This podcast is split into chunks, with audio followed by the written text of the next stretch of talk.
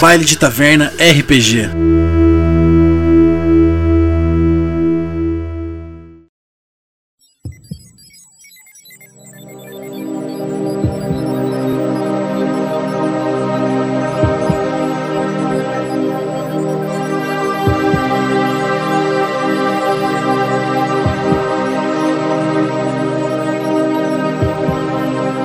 Pode chegar, gente, o bailinho tá começando.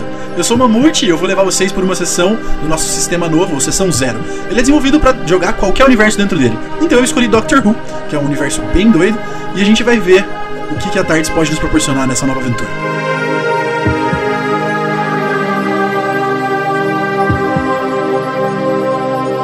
Um oferecimento Baile de Taverna Podcast.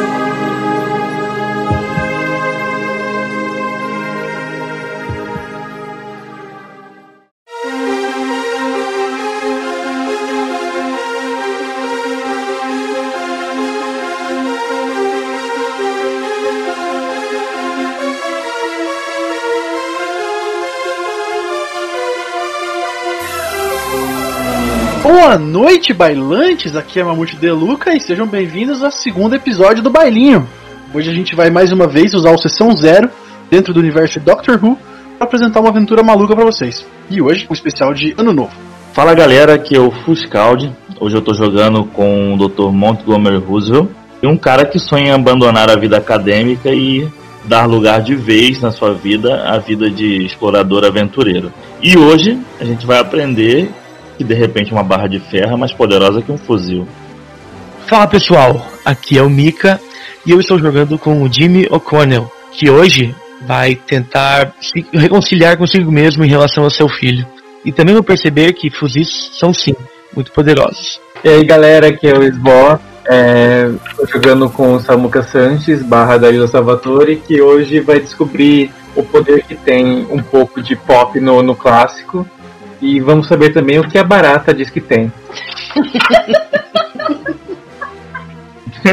Sete saias de filó, É velho. mentira da barata, ela tem um fuzil só. Oi, gente, aqui é a Ellen. E hoje eu tô jogando com a Lana Miller, uma médica que nunca tinha quase perdido um paciente por uma pata gigantesca atravessando ele.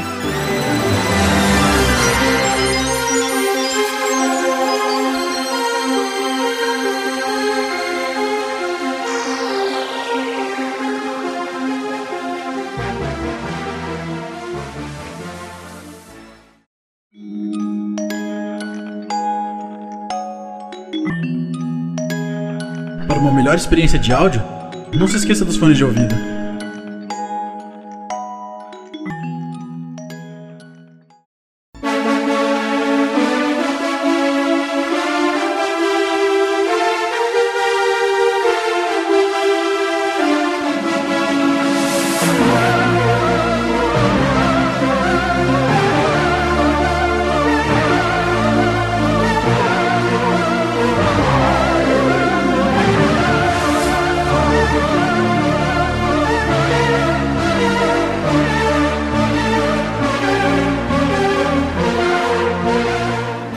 Gente, vocês terminaram a última sessão sendo levados dentro do trenó do Papai Noel de volta até a Tardes. E quando vocês se aproximaram todos com as suas chaves, aquele pedregulho estranho abriu. Vocês retornaram para dentro do, da nave que vocês acabaram de conhecer. E vocês caminham por aquele corredor escuro mais uma vez e chegam até aquela sala central, aquela ponte de comando. E assim que vocês chegam na ponte de comando, um solavanco, como da última vez, e aquele mesmo barulho estranho de. Até, que é até difícil de descrever, se inicia.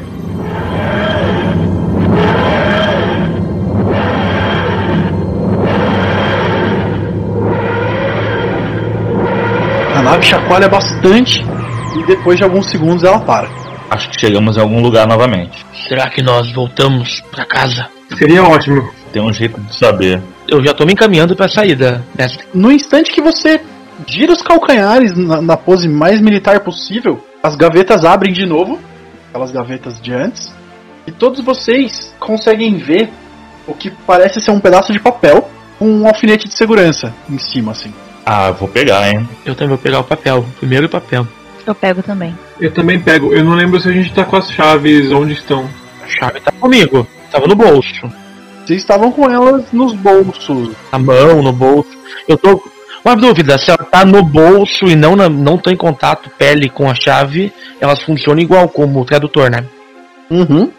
Até o momento, sim. Tá, então ela tá no bolso. Eu pego o meu o papel, a folha lá e eu quero dar uma lida do que que tá escrito. O papel tá em branco. Eita. Eu viro o papel, coloco contra a luz, assim, pra ver se não tem nada, alguma marca, tipo de caneta, às vezes tu escreve, fica a marca, então. Eu vou meio que investigando o papel, assim. Pode rolar um investigar. Ei, doutor, você não não lida com, com aquelas as mensagens secretas, alguns pergaminhos antigos? Será que não há nada aqui? Olha, linguística é minha especialidade, mas. Aqui não tem língua nenhuma. Entendo, entendo. Eu achei que você também trabalhava nesse, nesse ramo de encontrar mensagens secretas em alguns itens antigos. Eu vou dar uma investigada aqui nesse papel. Tem então um papel em branco, mas não sei muito o que, o que dizer por enquanto, mas eu vou dar uma analisada. Eu vou. Quem que tem a, a, a porta que teria uma caneta? Mika, é o arsenal infinito. É, a minha. Eu quero escrever nesse papel. É, só um instante, alguém olhou no papel do outro em algum momento? Não, não por enquanto. Ah, então tá. Então segue o plano. Eu rolei investigar.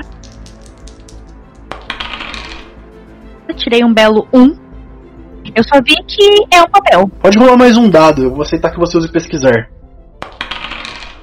5. Você olhando pro seu próprio papel, você bota contra a luz, checa, coloca perto da, da mão, faz sombra, você tenta é, olhar, colocar contra, contra alguma coisa metálica, você vai fazendo vários testes, nada acontece, até que você chega e olha o papel de outra pessoa, assim, de quem que você vai olhar, pra meio que comparar dois papéis. Quem tá do meu lado? Mais próximo. Não sei, tanto faz. Escolhe aí. Pode ser do Esbó mesmo. Eu chego perto do Samuca. Esbó. Isso, Do Samuca. do Samuca. Eu chego perto dele e olho o papel. Isso, se aproxima do Samuka, olha o papel dele. Quando você olha o papel dele, você percebe que tá escrito terapeuta e ele parece ser um crachá da NASA. Nossa. Eu olho pra ele e falo: Você tá vendo isso? Eu não. Você mostra, você mostra o seu pra ele? Eu mostro, tipo, viro assim o papel. Você tá vendo alguma coisa aqui? Qual papel, o dele ou o seu? Mostro o meu. Na hora que você mostra o seu, você vê escrito é um crachá da NASA, escrito médico. Eu consigo ler o seu, mas eu não consigo ler o meu. Tava até querendo me escrever aqui. Eu também consigo ler o seu. E não consigo ler o meu, não consigo ver nada no meu. Ei, maluquinho! Ele não percebe que tá chamando ele. Apesar de saber que é ele. Acho que ele tá falando com você, soldado. Oi, você me chamou? Vê se você lê alguma coisa aqui e mostra o meu papel pra ele. Tá, beleza. Bom, é apenas um crachá escrito terapeuta experimental. Você trabalha na NASA? Bom, eu só tenho uma folha em branco, veja só. E eu mostro pra, pra o Samuka. E, consequentemente, pra Alana também, né? Vocês veem o, o papel do, do Jimmy, e nele tá, é o mesmo crachá que vocês viram dos outros, escrito equipe de segurança. Equipe de segurança. Você é guarda-costas? Hum, não exatamente, mas eu fui guerrilheiro do exército por muitos anos. Mas por que você perguntou isso? Tá escrito equipe de segurança no seu papel. Não, não, é apenas um papel branco, veja só. E eu giro, olho, olho dos lados, não vejo nada. Eu viro meu pa- papel pra ele e pergunto o que ele vê. Oh, tá escrito médica. Então, pelo que eu entendi, a gente não consegue ler o nosso, mas leu do amigo. Só pode que tenha alguma coisa a ver com essa chave. Eu pego a chave, tento encostar na folha, passar por cima, botar atrás. Eu fico tentando fazer vários experimentos. Sem reação, cara, você só consegue ler o dos outros. Caralho. Eu tô vendo essa movimentação aí. Sim, tu tava do meu lado. Tu tava do meu lado. Eu começo a olhar o crachá da galera também. E mostrar o meu. Você mostra o seu e o seu crachá tá marcado como revisor de registros. Porra, que profissãozinha, hein? RH. Na NASA, na NASA é uma coisa muito importante, velho. Revisor de registro, é isso? tá certo, tá certo. É porque são os registros da nave. Mas é, é registro. Registro físico que nem banheiro ou registro. registro.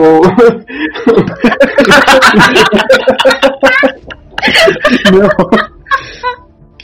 São registros de anotações. São ah, registros então tá. Eu De fui log, rebaixado né? a bombeira hidráulica agora.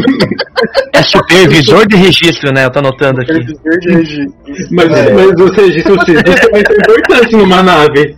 Vai que tem um vazamento. Tudo é importante numa nave, né? Essa que é a verdade. Daí eu tento trocar meu papel com alguém pra ver se muda o que tá escrito.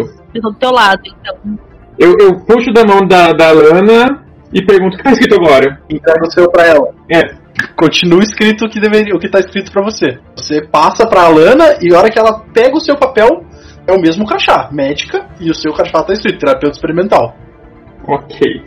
Por mais que vocês troquem entre si, quem tá segurando o papel é que define o que o papel demonstra.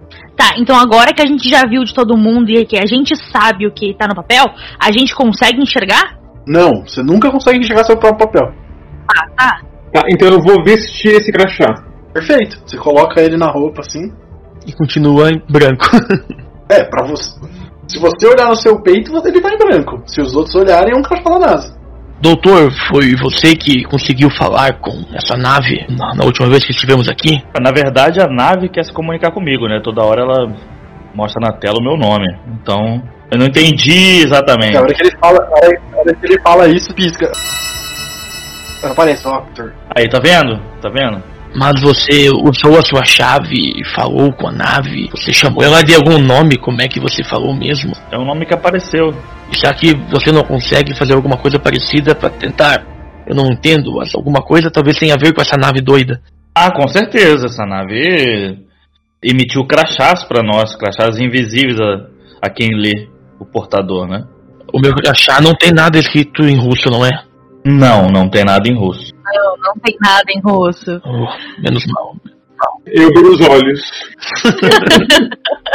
Menos mal, menos mal. Eu já ia falar, nossa, ele não falou dos russos ainda, até. Eu ia falar cedo demais.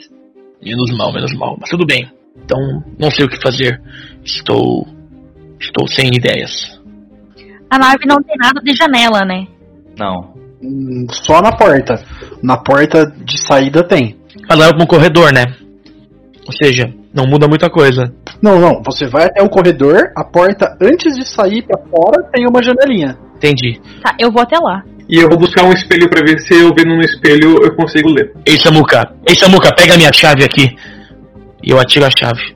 Samuka desce até o armário, consegue um espelho. Eu não entendo mais nada que ele fala. Não entendi mais nada que ele fala. É, no espelho continua em branco o papel. A Alana vai até a, a porta externa e consegue ver pela, pela janela que tem ali que você você vê um corredor. Muitas pessoas passando, algumas de jaleco, outras de de roupa social, algumas de terno, algumas de jeans e camiseta, mas uma coisa meio vestimentas assim não, coisa. Vestimentas que parecem assim. Você falou que tem 27, né? Vesti- Vestimentas que lembram a sua infância, assim. Antiquadas. É. Não, não tanto, né? Eu não tô tão velho assim. Mas. Uma coisa que lembra a sua infância, assim, quando você era criança. Ali, quando você tinha uns 6, 7 anos de idade, até uns 8. É mais ou menos esse estilo de roupa. E você percebe que todo mundo que transita por esse corredor usa um crachá igual o que vocês teoricamente estão usando. Tá, eu volto meio correndinha assim pra. pra onde a galera tá. E falo, gente, ah, eu acho que a gente tá na NASA. Não, Como assim na NASA? Ah, bom, considerando nossos crachás, eu corri ali na porta, olhei pela janela e tem uma galera caminhando pra lá e pra cá com crachá iguais dos nossos. É estranho isso, hein? Vocês querem dar uma olhada? Eu chego próximo do painel, Chego próximo do painel, perto do microfone e falo: Tardes, relatório da missão. Ela mostra Cabo Canaveral, 1999. É, doutora, acho que você tem razão. Estamos nos anos 90, a NASA. Ah, vamos sair ou vamos ficar aqui tentando entender melhor? Ela trouxe a gente aqui por algum motivo. A gente vai precisar descobrir. Então, bora colocar o crachá e sair como se a gente soubesse super o que tá fazendo. Mas não tem porta, né? Tem uma janela só, não é? Tem a porta que vocês entraram e saíram da última vez. Eu coloco o crachá e vou até o, o armário e vou pegar um jaleco branco. Eu ia dar esse, eu ia dar esse toque. Assim que vo- vocês chegassem na porta, eu ia fazer vocês rolarem um teste. E alguém ia ter esse estalo. Peguei um jaleco branco, umas, umas canetas pra pendurar no, no bolso do jaleco e, e- e um óculos sem grau. Eu vendo ele fazer isso, eu vou até o armário também, pego um jaleco, penduro meu crachá e vou até a, ao armário do soldado e procuro tipo uma maleta de médico assim e pego a minha mochilinha que a gente foi pra outra missão, tiro o que eu tinha lá dentro e coloco agora dentro daquela maletinha de médica. Perfeito. Vocês percebem que o Jimmy, ele tá olhando vaga, tipo, olhando pro nada. Ele parece estar estarrecido. E ele começa a escorrer lágrimas do olho dele. E ele começa a falar: 1999. Meu filho, ele ainda está vivo. E ele tá perplexo assim. Me aproximo dele, coloco a mão no ombro assim e falo: "E onde ele, onde vocês moravam nesse nessa época?" A gente morou o tempo todo nossa, no mesmo lugar, mestre? Ué, você que me diz história antes da história, eu não mexo em nada. Então pode ser em Springfield. O quão longe fica Springfield da Flórida? Pega a rota no Google Maps. Nos Estados Unidos tem tipo umas 15 Springfields, pra mais. São 26. Não tem nenhuma na Flórida. São 26 e ninguém sabe qual é a dos Simpsons de verdade. Eu vou chegar perto também dos dois, só que eu tô com a chave dele ainda, e vou falar: Que passa, cabrão? Tem uma Springfield na Flórida, velho. Vamos dar uma olhadinha aqui. Há pelo menos 6 horas de carro, velho. Hoje. Então devia dar umas 8, 10 horas naquela época. Bom, eu tenho eu tenho uma boa experiência quanto a isso, né? Então eu nem eu fico pensando, pensando. E eu do nada eu saio eu saio caminhando rápido, vou até o armário. Ah, quando eu passo pela pelo Samuca, eu pego a chave sem falar nada. Eu vou até o armário, pego roupas de segurança e eu vejo o que mais eu consigo. O que mais eu consigo, mestre, do meu armário? Como assim? O que você está procurando? Teoricamente ele tem qualquer coisa. Fardamento, tudo que o segurança precisa ter. Eu quero Kit militar, Você tá trajado como um militar perfeito. Calça camuflada, coturno, jaqueta camuflada. Sim. É, a única coisa que você não consegue tirar de dentro os armamentos. Se você quiser ter uma, uma bússola, uma algema, um, é, um relógio tático, você só não consegue tirar armamento de lá de dentro. Eu quero um kit de alguma coisa que, o- que sirva pra eu conseguir arrumar um carro. Um kit de picklocking? Tá, você consegue. Beleza, eu, eu tenho uma mochila. Eu boto dentro- dentro da mochila e eu pego. A comida não é aqui. Ah, é. E eu vou. E eu. A comida é com quem mesmo, eu acho? Bom, A hora que vocês vão até a. Você vai até a cozinha, você percebe que, na verdade, assim, pelo tempo que vocês passaram na outra missão, outra parada, pelo local que vocês estão agora, você não, não faz muito sentido levar comida. Você imagina, na sua cabeça, você imagina que essa cozinha seja para caso a nave viaje por muito tempo. Mesmo assim, eu pego algumas rações ali pra um dia, boto na mochila, qualquer coisa. Coisas que não estraguem. E eu saio lá fora, dou uma respirada. Vamos, temos muita coisa a resolver aqui. Eu sou assistente do que mesmo, minha, minha função no crachá? Você está marcado como terapeuta experimental. Terapeuta. Tá. Então eu vou entrar também no armário, vou pegar. Vai sair do armário. Exato. Deixa só depois, né? Só depois, né? O cara tava esper- O cara tava esperando faz duas semanas pra fazer essa piada. Eu vou Só usar essa com vocês no no D&D. Ah, tem um armário grande. Tá, eu entro no armário. Ah, e agora? Eu saio da. Eu saio da. Eu vou pegar. Terapeuta experimental. é Meio vago. Vamos lá, eu vou pegar um jaleco também, imagino. Eu vi umas botas de astronauta ali, fiquei com vontade de cheio temático, vou, vou usar. Adorei. Vou andar que nem o pato, porque é pesado, né? Mas tudo bem. E eu não sei o que um terapeuta experimental faz. Acho que é isso. Ah, eu tô sem peruca, né? Eu achei uma peruca meio Chanel, assim, meio. Manu Gavassi, assim. É, um Chanel meio. Sabe a. Como chama? Dos incríveis, a, a, a baixinha lá. A Edna. A Edna, isso. Achei um óculos e uma. E uma... Então vou de Edna. Edna dos Incríveis com. Com botas espaciais. Isso. Uma mistura de Edna dos Incríveis com Rocketman. Você sai, acho que carregando sua flauta, né? Uhum, sim. Porque é muito caro, né? Vocês todos estão parados ali na porta, né? Vocês. Quem tá na frente? Quem que vai abrir essa porta? Eu, o Jimmy. Eu já tava lá Tá esperando. Com certeza, com certeza.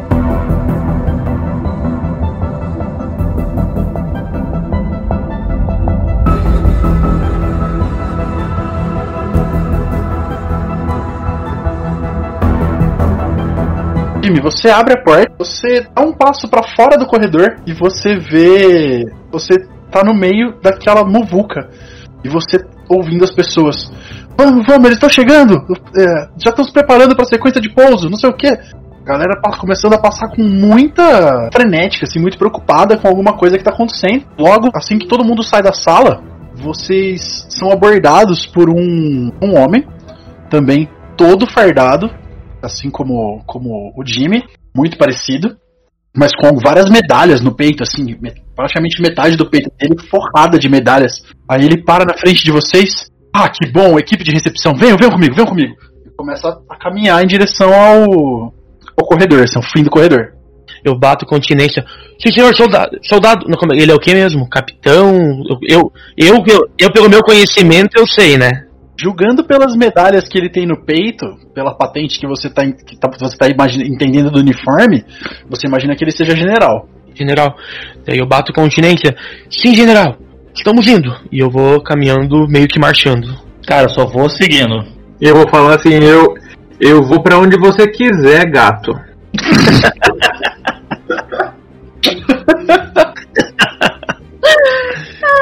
Você percebe que ele dá uma olhada por cima do ombro assim, mas ele tá claramente descontente. E ele continua andando pra frente.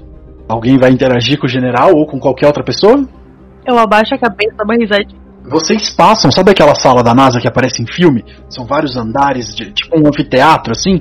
E lá embaixo tem Sim. telas e mais telas, e os caras controlando e vendo aqueles gráficos enormes e telemetrias. E vocês, de relance, conseguem entender que tem uma cápsula voltando de, da, da estratosfera, né? Tá entrando no planeta.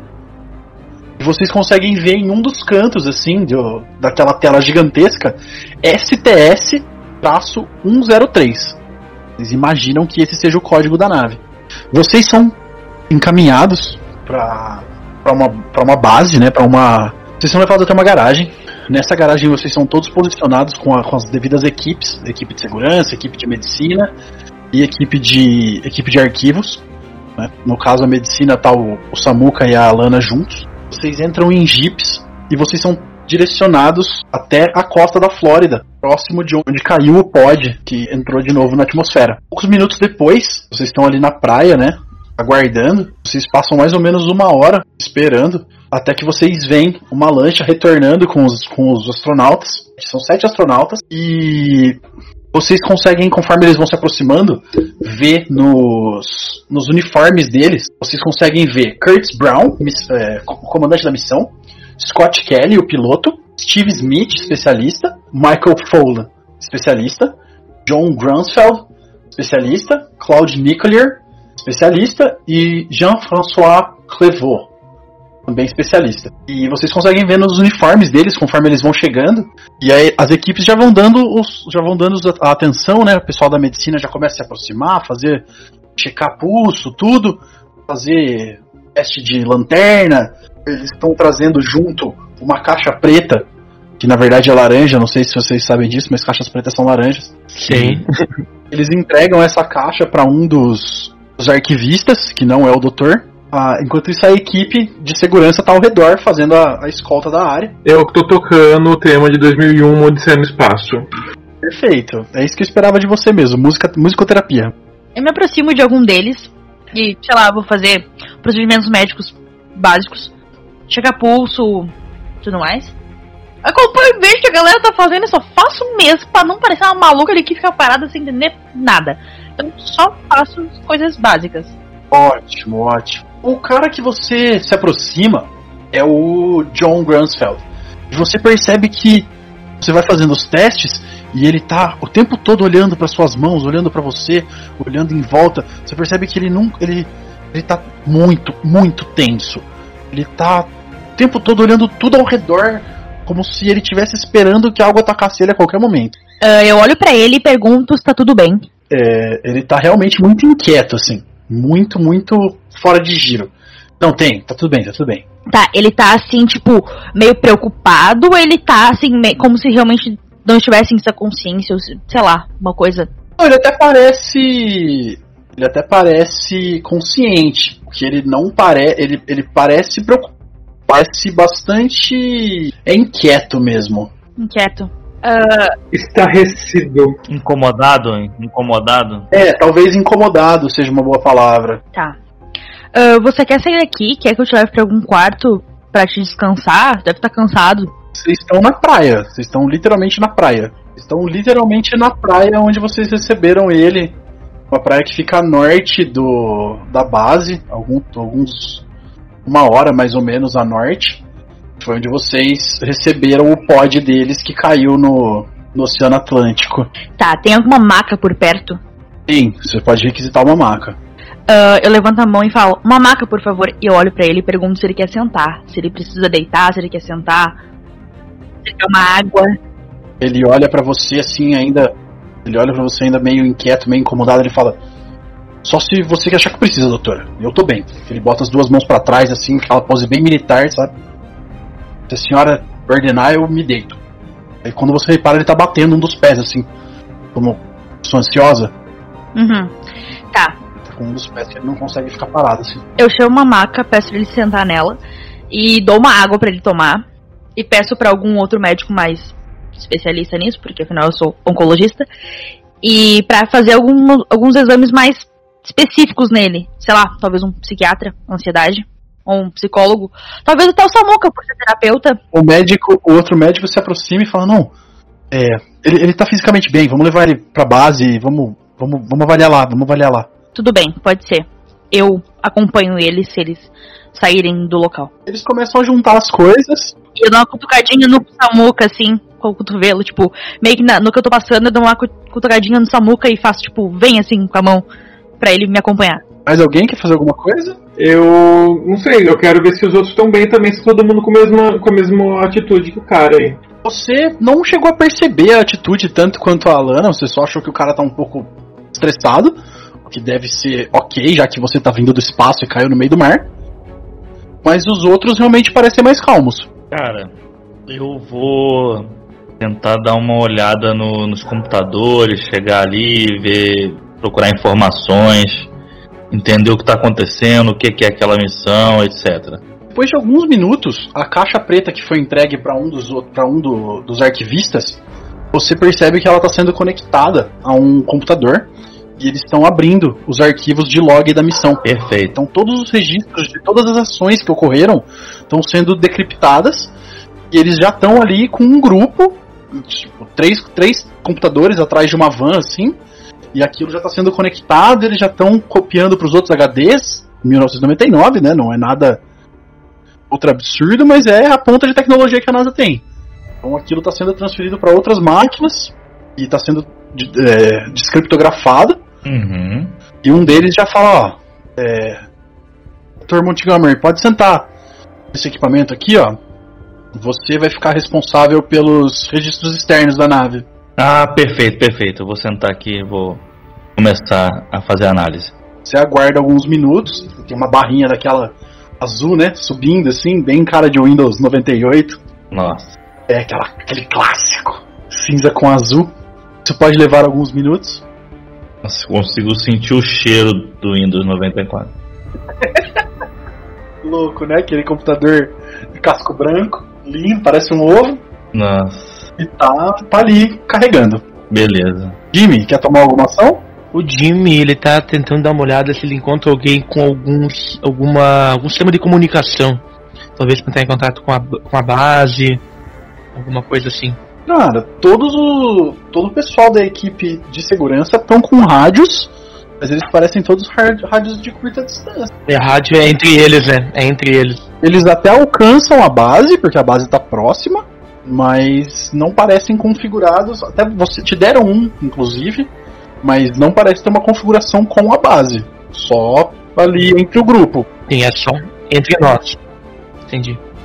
E eu então fico ali fazendo meu, fazendo meu papel, fazendo segurança, escoltando o pessoal.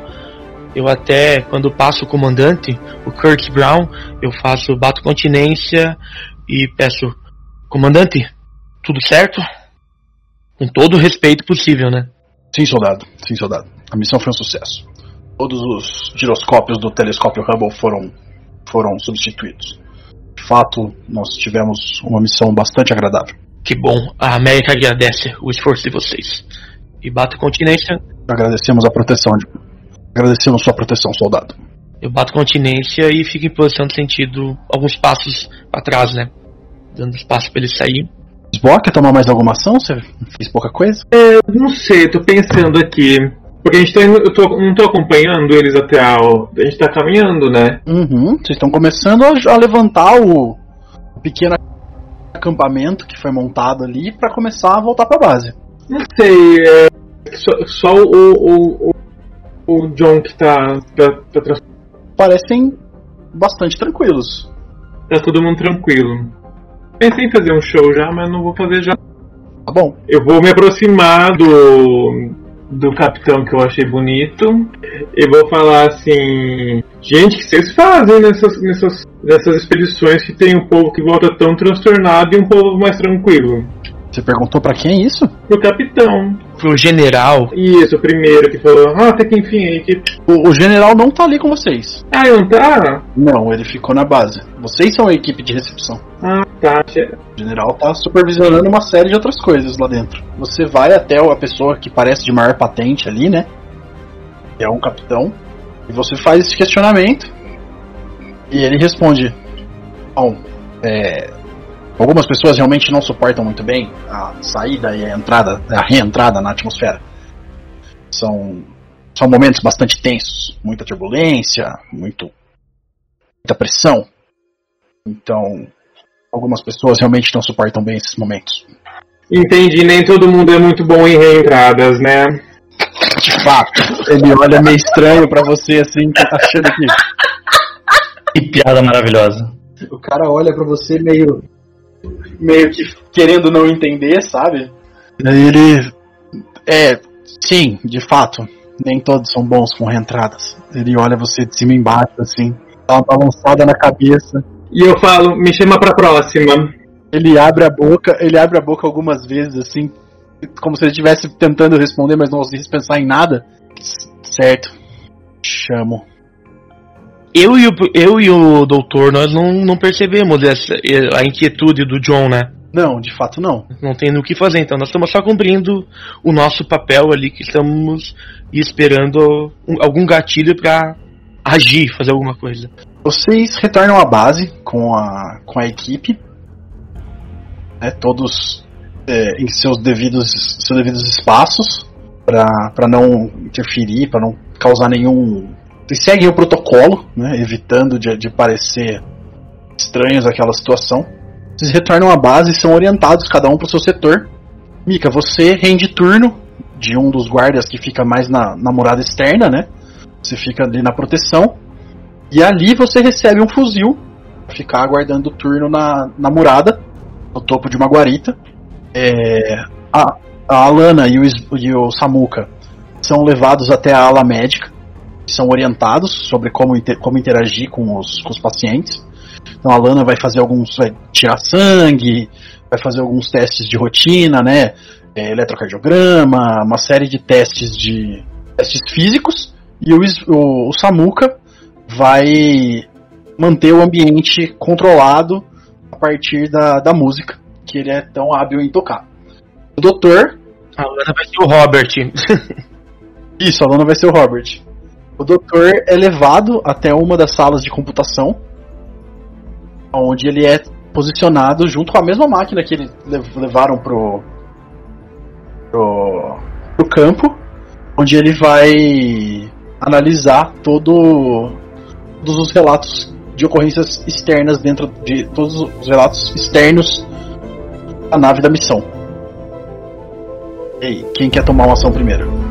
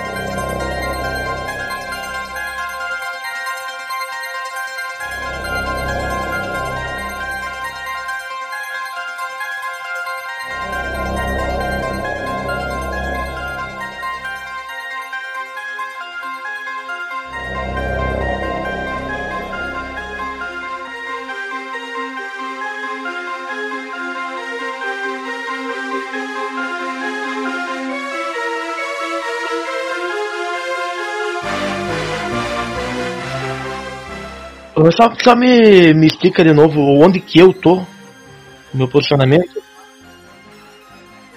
Você tá em uma das. Você tá na base, você tá em uma das muralhas externas ao, à base. Tá de guarda. No caminho, sim. No caminho que eu, que eu levei do, ali dentro da base, eu vi algum, algum lugar que eu conseguisse alguma comunicação, tipo, eu sei que tem pouco tipo de telefone, é uma, não é uma tecnologia muito avançada em 99, mas alguma coisa que, como a gente tá na NASA, acredito que tenha. Não, pra essa, pra essa galera até é. Pra essa galera até é bem comum, na verdade. Na verdade eu falei, eu falei muralha, mas é uma guarita, tá? Ali na guarita não tem um telefone? Tem, tem sim. Eu quero tentar ligar pra minha casa. Provavelmente eu saiba o meu número, né? Você vive na mesma casa? Sim. Então tudo bem, você consegue. Consegue. Uma pergunta importante. Jimmy, em 99, já tava na guerra? Não, a guerra foi em 2011. Meu filho estava vivo e tinha 6 anos. 6 ou 6 a 8 anos, mais ou menos isso. E eu, eu morava com a minha família. Eu trabalhava na empresa de, de, arma, de armamento já, já era, já tinha servido ao exército algumas guerras, mas eu tava em casa nessa época.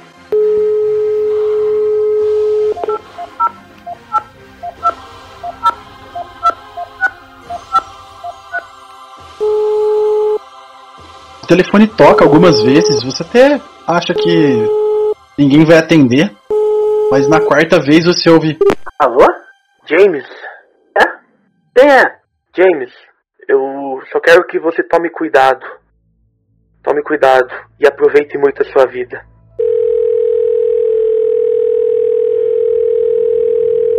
Só quero falar isso. Como se fosse uma coisa que reconfortasse ele, sabe? Ou que reconfortasse você mesmo, né? Isso, a mim mesmo. A ele, quando eu falei a ele, ao personagem eu tô me sentindo um pouco pressionado aqui, esse ambiente muito militar tá me lembrando muito do, da, da disciplina e da, do ambiente de orquestra, sem descontração. Eu tô ficando muito incomodado. E tô vendo que a gente, tá, gente tá falando de mais pessoas ali ou são as pessoas da expedição que tá passando por um check-up todo mundo? Dentro do espaço onde você tá agora, é uma sala, como se fosse um quarto coletivo de hospital são as camas com as, as cortinas, né, ao redor. Tudo bem, bem muito muito limpo, perfeitamente limpo assim. Mas é um espaço até bem grande, bem grande. Você não, não De maneira nenhuma você se sente claustrofóbico ali. É um espaço realmente bastante agradável até para ser um espaço hospitalar. Tem mais ou menos umas oito pessoas, contando com você e a Alana. Oito não, são sete, são sete, são doze pessoas, mais você e a Alana. Seriam dois por tripulante, né? Seria tipo um hospital de campanha. É, só que isso já dentro da base, né? Entendi. Uhum. Já de volta na base. Então é um, é um espaço todo estruturado, todo bem, bem paramentado. E você, se você achar confortável, tem um canto que até parece que tem uma acústica legal, assim. Tá. Eu vou começar a tocar música clássica, porque eu acho que é o que eu devo fazer nesse ambiente, mas vai me atacar a ansiedade. Não vou gostar. Legal. Rola um teste de resistir, né? Você tem? Tenho. Suportar. Suportar, isso. Faz um teste de suportar pra gente ver. 3 e 2. Mais o 5, que é o seu conhecimento. Você você sabe que você conseguiria tocar uma sonata toda se controlando, mas talvez não seja o que você quer. Daí eu olho para um lado e vejo na porta tem aqueles tem uma porta aí, tem, né? Tá dentro da NASA. Tem uma porta que sai dali e leva, tem duas portas na verdade. Uma vai para fora, né, para uma área externa, que até é um jardim bastante agradável. Provavelmente é um espaço para que as caso alguém tenha que ficar ali por mais tempo, possa se movimentar, possa é, fazer um exercício, né, tomar um sol, tudo. E tem uma, uma entrada, uma outra porta que vai para um corredor, onde vocês vieram antes. Então eu olho para a porta e vejo alguns militares passando. E ao mesmo tempo que eu vejo um reflexo meu de peruca e óculos nesse, naquele vidrinho que fica na porta. Uhum. Respiro fundo e tento trancar a porta. Qual um teste? Trancar a porta? Trancar a barricada, fazer alguma coisa assim que eu tive uma ideia louca agora. E tem muito militar em volta. É possível. Puxar uns móveis. Uma maca. É, seria possível você arrastar um, um armário de ferro frente da porta. Mas. Não parece uma boa ideia. Porque você vai, cham... você vai fazer muito barulho. Tem uma série de médicos ali dentro. Provavelmente uma parte deles também é um... são médicos do exército. Então você não, não tem certeza se isso parece uma boa ideia. Eu vou respirar fundo e vou começar a tocar Rocketman do, do Elton John.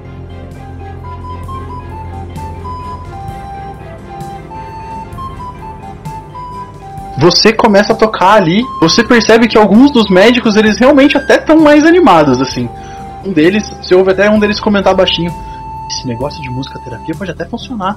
E continua ali trabalhando. Eu olho pra, pro Samuka e faço tipo um joinha assim e dou um sorriso e continuo atendendo meu paciente. Eu vou me olhar de, eu, de, de canto de olho assim, tocando flauta, eu vejo de novo o reflexo na, na janelinha. Você consegue até ver um reflexo um pouco melhor em um armário daqueles armários de metal em, em enfermarias e tal. Você consegue se ver inteiro desse armário. E olhando as portas, olhando o cabelo, olhando o óculos, você consegue até imaginar o vestimenta que você gostaria de estar usando no momento. Você quer descrever pra gente como seria?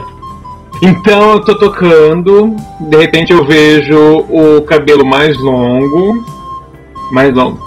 E consigo imaginar batendo um vento assim, como se fosse o sopro, o sopro que vai na flauta, sai pelos buraquinhos da flauta e começa a movimentar muito o cabelo assim, uma coisa meio mágica mesmo. Uh, e daí uma coisa bem psicodélica, meio Elton John mesmo, assim, nesse momento, nesse contexto. A roupa, assim, as coisas que o Elton usa mesmo em show. Só que uma coisa mais mais feminina, mais vestido em vez dos terninhos dele. Pluma, vai, vai ter uma ombreira de plumas bem grandes assim e um, um vestido de paetê longo você consegue visualizar todo o seu figurino ali. E a, aquela visão já te deixa um pouco mais contente, um pouco mais realizado. Volta e meia eu dou uma olhada assim para ele, um sorriso meio de canto, para não ficar tão na cara que eu tô mais concentrada na música do que no que eu tô fazendo com o paciente. Inclusive você percebe que ele tá praticamente em êxtase, assim, ele tá tocando aquilo mais para ele do que para todo mundo. Colocando o coração na música. Exatamente. Exatamente. É como se ele precisasse daquilo que tá fazendo, porque ele precisa, não é por causa dos pacientes, não, é por causa dele mesmo. Um pouco, um pouco de cada. Doutora Alana e Dr. Monte, como que você, que, que vocês querem fazer? Ah, eu tô ali atendendo meu paciente, não sei se é o mesmo. É o mesmo. Ainda é o John Grunsfeld. Tá, eu tinha chamado um psicólogo, um, psiqui um psiquiatra, naquele momento lá na praia ainda. Ele veio com a maca, né? Uhum. Sim, ele tá junto de você e vocês estão fazendo as, os testes. O psicólogo, o psiquiatra conversando com ele, tá perguntando se ele teve alguma experiência traumática, se ele passou por alguma situação que, deixou ele muito preocupado durante a viagem. E ele tá se esquivando, ele tá o tempo todo: não, não, eu tô bem, eu tô bem, eu tô bem. Fazendo pose de machão. Tá. Ah, eu não sei se tem algum exame que possa apontar algum tipo de, sei lá, distúrbio, algo assim. Mais físico. que você possa. Você, sabe. Você sabe que. Ah, um distúrbio mais. mais. algum dano cerebral? É. Tipo assim, por exemplo, se você tivesse uma depressão, vai apontar alguma coisa no seu cérebro de falta de algum tipo de hormônio, por exemplo. Algo nesse sentido. Não, tudo bem, você já tá colhendo amostras de sangue e tudo, mas vai levar algum tempo pra analisar. Com o auxílio do psiquiatra, ele. Eu, eu meio que chamo ele de canto assim e pergunto: "Ahn, doutor, posso falar com você um minutinho? E meio que puxo ele pra um cantinho assim. Sem dúvida, sem dúvida, doutora. Sim. O senhor não tá achando o comportamento dele um pouco estranho? De fato, ele está um pouco alterado, mas. não é incomum em situações como as com, de estresse como as que ele passou. É. Eu acho que é algo. quase corriqueiro. E como estão os outros pacientes? estão lidando melhor com a situação, aparentemente. Com certeza podem desenvolver algum algum sintoma similar durante os próximos dias, mas eles ficarão em observação por alguns dias. Essa foi a primeira vez que ele foi numa missão dessas ou ele já tinha alguma experiência? É o terceiro voo dele. Tem algum registro da, da- das outras missões que ele teve? Provavelmente ficou alguma coisa arquivada, né? Sim, com certeza existem registros. Tá. Eu, eu peço pro doutor continuar observando ele, continuando com os exames. E eu me dirijo até o local onde ficam os, os registros de dos pacientes e tudo mais. E procuro dele, pra ver se teve alguns sintomas. Na hora que você sai, inclusive, você percebe que tem um dos, dos médicos ali que parece ser o coordenador ou o, o médico-chefe, né? Ele olha pra você, pegando os registros e fala: Doutora, é, pode inclusive ir para o seu descanso? Eu preciso que você fique de, de vigília durante a noite aqui na, na sala dos, dos tripulantes. Ah, tudo bem, eu só vou buscar alguns registros e analisar enquanto eu descanso. Fique à vontade. E eu concordo assim com a cabeça e me retiro e continuo o meu trajeto. Doutor Monty, Rapaz, tem. Já deu algum fruto a, a análise que eu tô fazendo dos dados? Cara, basicamente o que você está analisando ali, depois de ter sido levado à sala dos, dos computadores e tudo, né? Você tá, você consegue extrair, na grande maioria, oscilações de temperatura e captações de radiação, que são a grande, é, os, esses padrões são o que, o que mais interessam para a NASA, né? Dados científicos mais interessantes que eles conseguem captar ali são isso.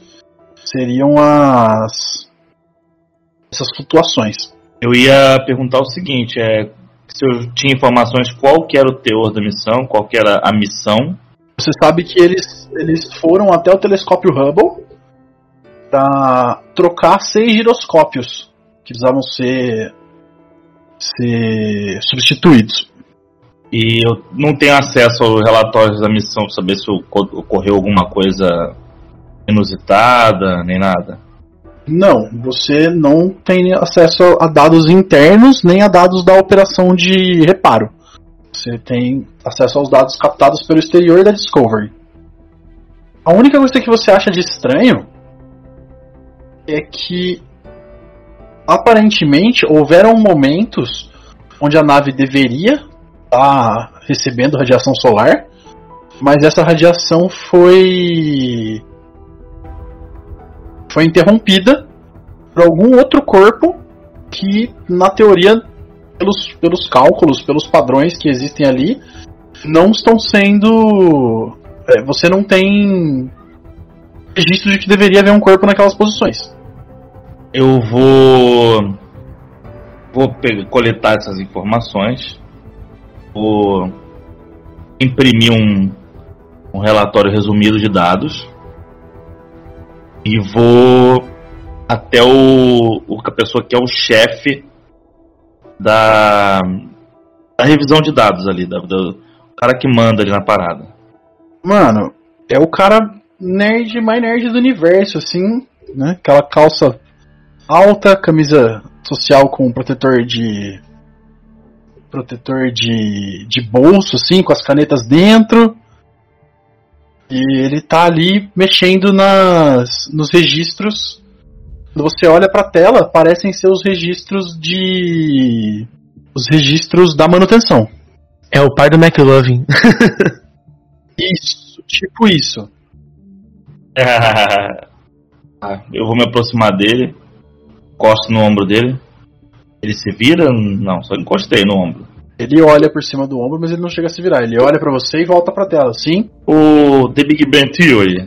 É, eu queria reportar um caso bem inusitado que aconteceu aqui na, nas minhas leituras de dados. O Big Bang Theory.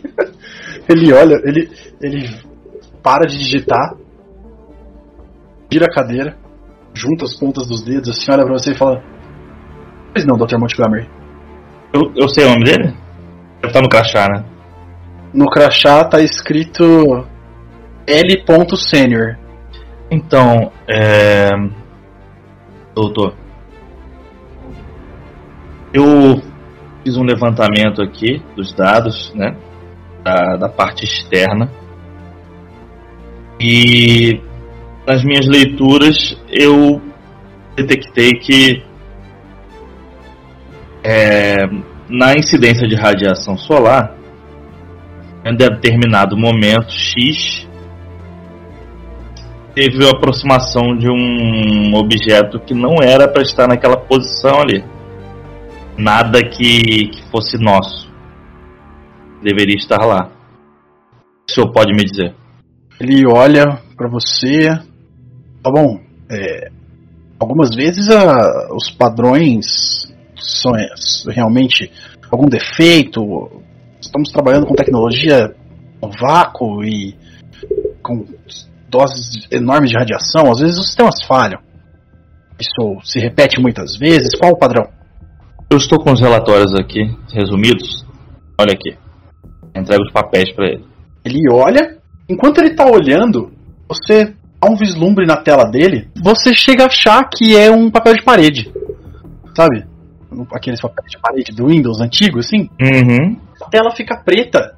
E é como se tivesse um inseto andando dentro da tela dele.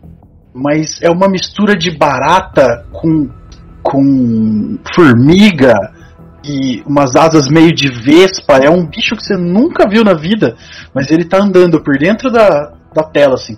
Ele vai, ele vem do canto de baixo, sobe até o meio da tela mais em cima, aí ele dá uma volta, ele anda mais um pouco.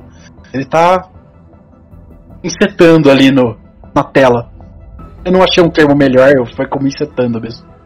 Não consegui pensar num termo mais. Cara, eu. Tá, vou fazer um. Vou fazer um teste aqui. De. Tá. Vou falar assim, é, doutor. É, acho melhor o senhor ir até a minha máquina e ver os dados mais apurados, porque aqui é só um resumo. Eu estou bem preocupado, hein, com essa questão aí.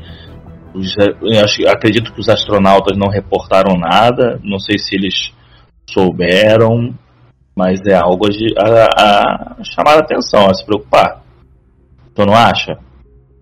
Ele, ele olha e fala: Não, eu não creio. Eu imagino que sejam somente falhas. É muito esporádico, não é algo tão claro. Doutor, me chamou a atenção. Não é comum. É, eu tô até. Olha só. Não, realmente não é comum, mas eu preciso terminar de analisar os dados do. Os dados da manutenção. Eu. Eu vou verificar isso depois. Ele te devolve o relatório. Quando você olha para a tela, já tá de volta nos dados que ele tava analisando. Aquele bichinho não tá mais lá. Ele tá entregando na mão o relatório. Tá, é, mas assim que o senhor puder, dá um pulinho aqui na minha máquina. Realmente isso me deixou com uma pulga atrás da orelha. Sim, sim, assim que eu puder, mas eu preciso terminar de avaliar o relatório das, da substituição das peças. Tá certo. Obrigado. Quando você vai virar de volta para sua mesa, você tem a impressão de ver aquele mesmo bicho que estava andando dentro do computador se escondendo atrás da mesa que ele está trabalhando. Aí ele vira para você e fala: Inclusive, Dr. Montgomery, pode fazer seu turno de descanso, nós vamos revezar aqui para manter a avaliação durante as 24 horas. Ah, obrigado, doutor. Realmente eu preciso descansar. Cara, hum, eu sei que terminou minha ação, mas meu plano é sair dali e procurar onde fica o sistema anti-incêndio ali da, do lugar. Tá espalhado pela base inteira, é tipo. Ah, eu vou dar um jeito de fuçar pra te parar o alarme. Enquanto isso, enquanto rola as outras coisas. Mete fogo! É, assim que você sai, você consegue ver um daqueles esses padrõezinhos, né? Aquela alavanca que você puxa assim para baixo. Inicia um. Inicia os sprinklers, começa a sirene, mas tem uma série de pessoas passando ali. Se você ativar aquilo, vão ver. Não tem muito como você fazer isso discretamente ali no meio de todos. É, eu vou tentar achar um que fique fora da vista. Você vai levar um tempo. Samuca, você já tá há algum tempo ali tocando, você já até tocou mais algumas músicas. Depois de algum tempo, chega um dos médicos e fala para você: Olha, parabéns, eu gostei muito do que você tem feito, mas eu acredito que seja hora de deixar eles descansarem um pouco. Pode se retirar, se for necessário, nós vamos procurá-lo. Eu paro, meio que lentamente. Encerra a música, né? Vai dando aquele fade out. É, olho pra Lana. A Lana já não tá mais na sala. Ok, se não precisa mais do meu serviço, eu vou descansar um pouco então. E saio. A hora que você sai, você dá de cara com o doutor, Dr. Monte. Você abre a porta e dá de frente com ele e o doutor tá olhando as paredes assim, e vocês quase se, se chocam. Oh, e aí, doutor, tá boa? Ô, oh, rapaz. Tava procurando alguém do nosso grupo mesmo. Vamos fazer uma coisa bem maluca? Adoro. Vamos lá. Adoro. Até duas. É. Você já pensou em ser Nero por um dia? Nero? É. Tipo, tacar fogo na NASA? A gente não. A gente não precisa tacar fogo, a gente só precisa acionar o sistema anti-incêndio. Hum, mas por quê? O que, que tá acontecendo? Então, rapaz, eu estava trabalhando na parte de revisão de dados e acabei descobrindo que aconteceu uma anomalia, mas isso é o menos importante. Dentro do computador do chefe da revisão de dados, vi uma espécie de um inseto, um bicho que eu nunca vi, parecia um inseto. E ele estava dentro do computador. E depois ele saiu do computador e se escondeu atrás do monitor. É... Eu preciso saber que bicho que é esse. Tem alguma coisa esquisita acontecendo aqui dentro, cara. Hum.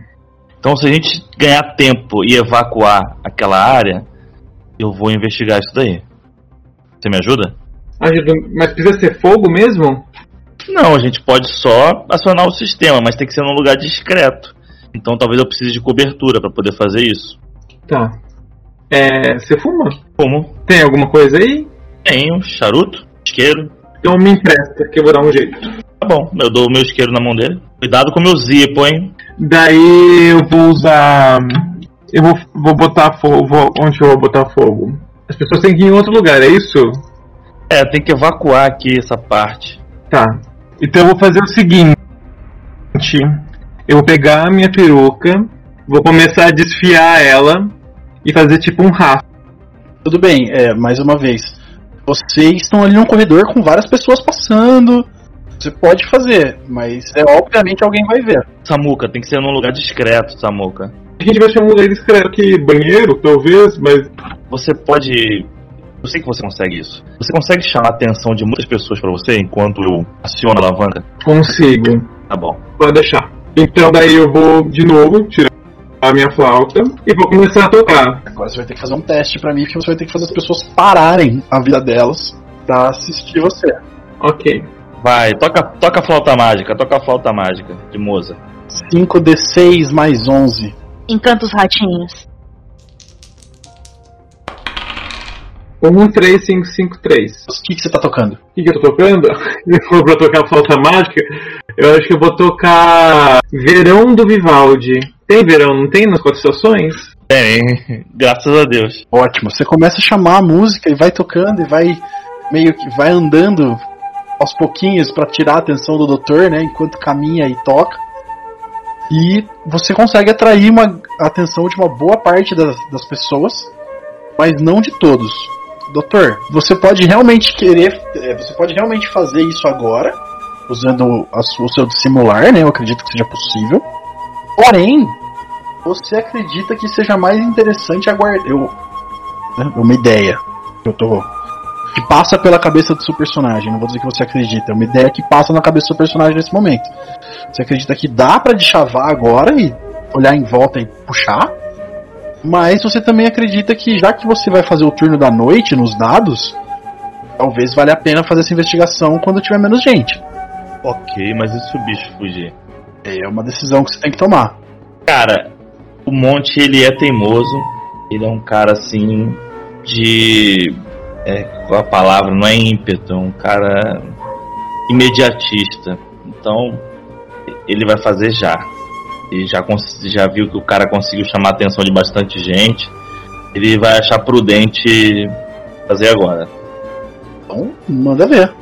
Rola os seus dados de dissimular aí, vamos ver o que acontece. Meu dissimular é um D6 de bom vivan. É, são dois D6, né? São dois porque você tem o dado original da skill, mais a sua astúcia que é 5.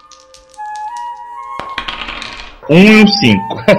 Mais um 5 de astúcia, você teria dois sucessos, né? Dois cinco, né? sim. Você consegue. Você consegue aproveitar um momento onde duas pessoas estavam caminhando, olhando a música, né? Olhando na direção do Samuka, e uma tropeça na outra, e rola uma comoção meio rápida, assim, as pessoas meio se segurando, né? Nesse segundo você aproveita para puxar o- a alavanca e o sistema de incêndio se inicia e a água começa a sair já de todos os sprinklers e a, as sirenes começam a tocar. Cara, a disciplina das pessoas ali é precisa. Todo mundo começa a se encaminhar para saídas ultra rápido. Inclusive elas já vão guiando vocês também. Vamos, vamos, vamos, vamos, vamos, vamos. Vamos, vamos, vamos sim, vamos, vamos. Isso, gente. Aí eu começo a falar, vamos, vamos, gente, vamos, gente. Eu vou.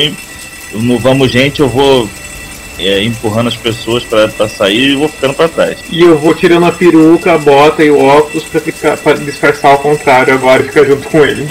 Pode, pode rolar um outro dissimular, doutor. E Samuka pode rolar.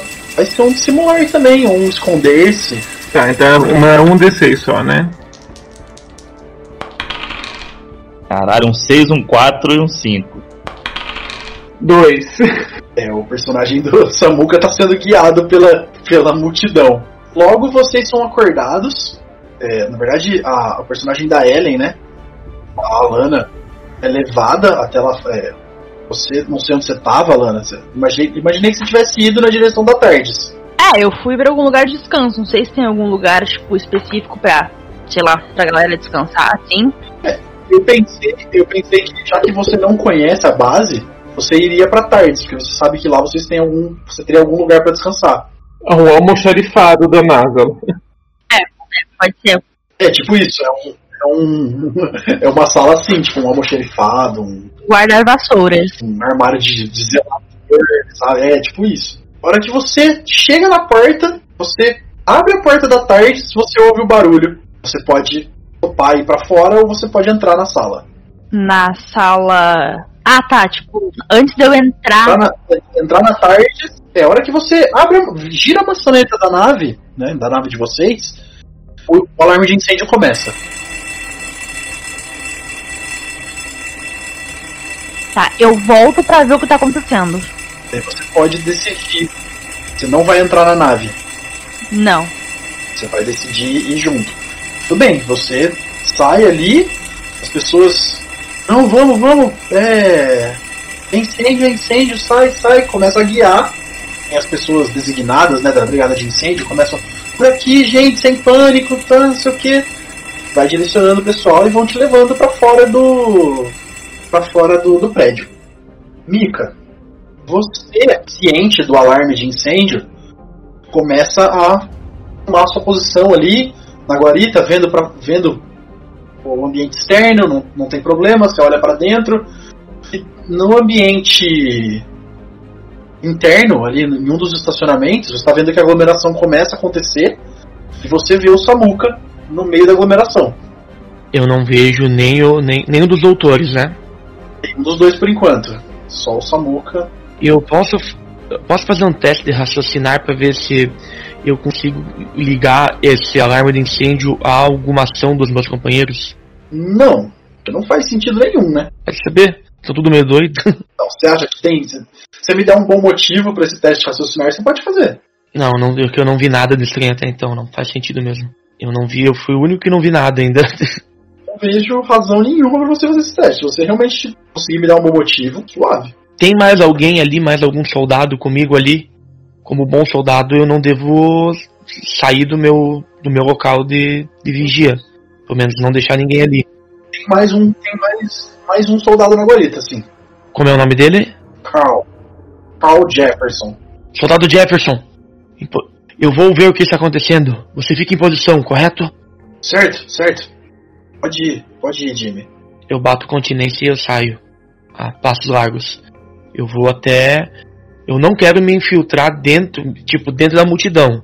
Eu vou tentar ficar um pouco afastado e tentar fazer um sinal pro Samuka. Porque eu tô armado, pode acontecer uma coisa ruim, né? Samuka, Samuka sem, sem muita dificuldade percebe o, o colega ali fora, já que a multidão está começando a se formar, ainda não é muita gente. O Samuka consegue sim perceber o Jimmy. Então eu percebo ele e tento me desvencilhar da turma pra ir em direção a ele.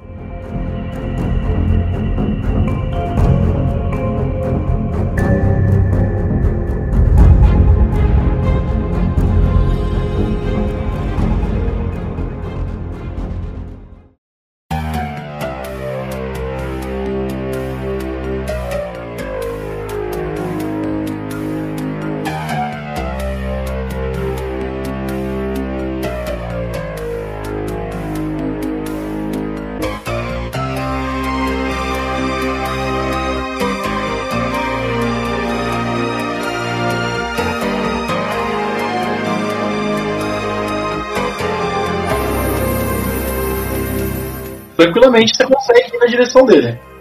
E aí, Louquinho? Tudo bem? Samuka é segredo de Samuel, né? Nessa muca mesmo. Ele se apresentou como Samuka. Ah tá, porque já havia chamado de Samuel. É que eu, é que eu poderia julgar Samuel. Mas beleza. Samuka, onde estão os outros? Mas tem Sanches no sobrenome. O que está acontecendo? O que é esse incêndio? Então, encontrei com um doutor saindo da, da enfermaria e ele me falou que tem alguma coisa suspeita acontecendo e a gente criou esse fuzuê. Se você quiser, você pode tentar se encontrar com ele.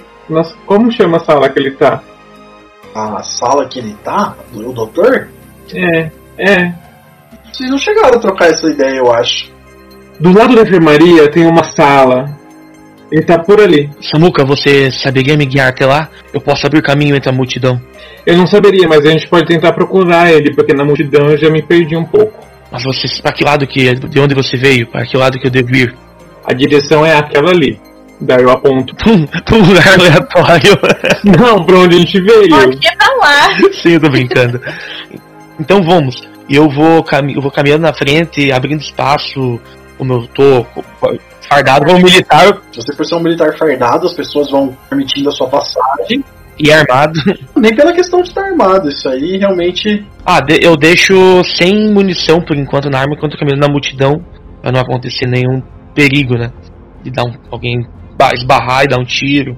É, isso é meio que mito, mas tudo bem. Eu entendo, tá certo andar com ela travada, claro que tá.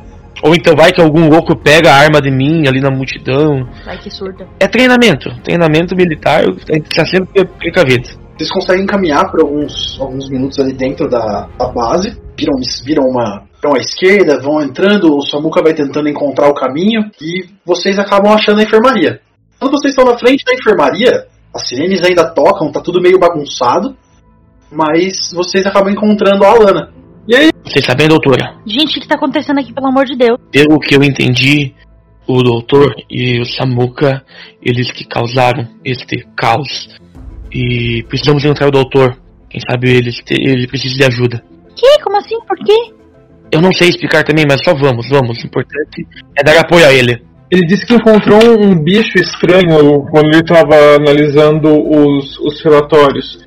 É, eu quero rolar um escutar para ver se eu escuto aonde ele está. 4 e 4. O barulho das sirenes ao redor não deixa você escutar nada muito além disso. De tão alto que é o barulho ali dentro. Não tem nenhum mapa na- nas paredes que mostre os lugares. Não. Então eu vou procurar de sala por sala até achar ele. Legal, vocês vão abrindo todas as salas que tem ali próximo, é isso? Isso. Eu sabia que ele tava. Tá, primeira pergunta.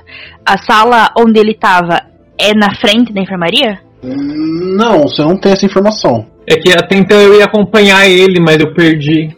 Eu, nessa minha passada, eu não vi nada de sala? Não, você não chegou a encontrar ele não. Não tem ninguém ali por perto? Alguém correndo, meio perdido? Não. Vocês estão só vocês ali no momento. Eu tô continuando procurando. Eu vou de sala por sala até que eu encontre ele. E eu vou indo em outras salas para agilizar o processo. A Lana vai tomar alguma ação? Eu vou fazer a mesma coisa que eles. Eles vão de um lado, eu vou do outro, eu vou um pouco mais à frente, às vezes um pouco mais atrás. Perfeito. Doutor, você tá dentro da sala de arquivos, como a gente, como você pretendia, e você tá de frente com a mesa do L Senior, que inclusive se você for checar nos registros é Loving Senior. Hum, Obrigado, mestre. hum. Não, cara, eu vou vasculhar ali a mesa atrás do monitor, vou ligar a máquina. Deve estar ligada, né? Vou mexer no mouse e tal, ver. Vou vasculhar ali. Você consegue ligar o computador sem problema, checando tudo, validando as informações. Você consegue entender ali rapidamente que todos os giroscópios foram trocados com sucesso, sem grandes dificuldades. Mas o relato de um dos tripulantes, que inclusive é o John Gransfeld, diz que ele viu, enquanto estava fazendo a manutenção, ele viu um tipo de inseto caminhando do lado de fora do Rubble, do telescópio Rubble. Eles trouxeram essa porra pra cá, cara. Cara, eu vou ver se tem algum disquete por ali, alguma coisa, e vou salvar essas informações. Tem vários disquetes, vários. Você consegue rapidamente gravar. Na NASA, em 2000, já tinha até CD, velho. Salvei no disquete, fiz um, uma varredura, mais minuciosa, assim, olhando atrás do monitor, embaixo da mesa, lixeira, tudo que tivesse ali na, na baia do, do doutor. Teste pra mim, Dr. Montgomery, de pesquisar. Só que você não vai colocar o seu acadêmico aí, porque não é uma pesquisa acadêmica. É o pesquisar, pesquisar, né? Tem um 2, um 1 um e um 5. Cara, você tá enfiado, você tá praticamente de ponta cabeça, assim, olhando a atrás da mesa do, do L Senior, quando a galera abre a porta. Ah, na verdade, eu vou rolar um dado pra ver quem que abriu a porta. A Alana abre a porta. Você encontra o doutor com as duas pernas pra cima, assim, Alana. Corado, corado na mesa. Quando você abre a porta, ele levanta, ele joga o corpo pra trás, volta em cima dos pés dele, falando, achei! E no- na mão dele, assim, na, na ponta do dedo dele, tem um pó alaranjado, quase um glitter, assim. Você encontrou rastros da criatura, doutor. Ah, yeah, yeah. E aí é? yeah, yeah. É uma criatura feita de cheetos. Isso! Mas é brilhante. Doutor, o que, que você tá fazendo? Olha o que você causou, tá todo mundo em pânico. Sem julgamento, doutora, por favor. Aqui eu estou numa missão muito importante. O que, que a senhora produziu hoje? Eu percebi com pânico. O que a senhora produziu hoje? Eu tô cuidando do tripulante da nave, do John, que tá tendo uma crise de ansiedade. John Grunsfeld? Esse mesmo. Ha! Tá vendo esse, esse pozinho aqui? Aí eu me aproximo dele e meio que pego assim na mão dele e sinto o pozinho. Isso daqui é o que está enlouquecendo o seu paciente.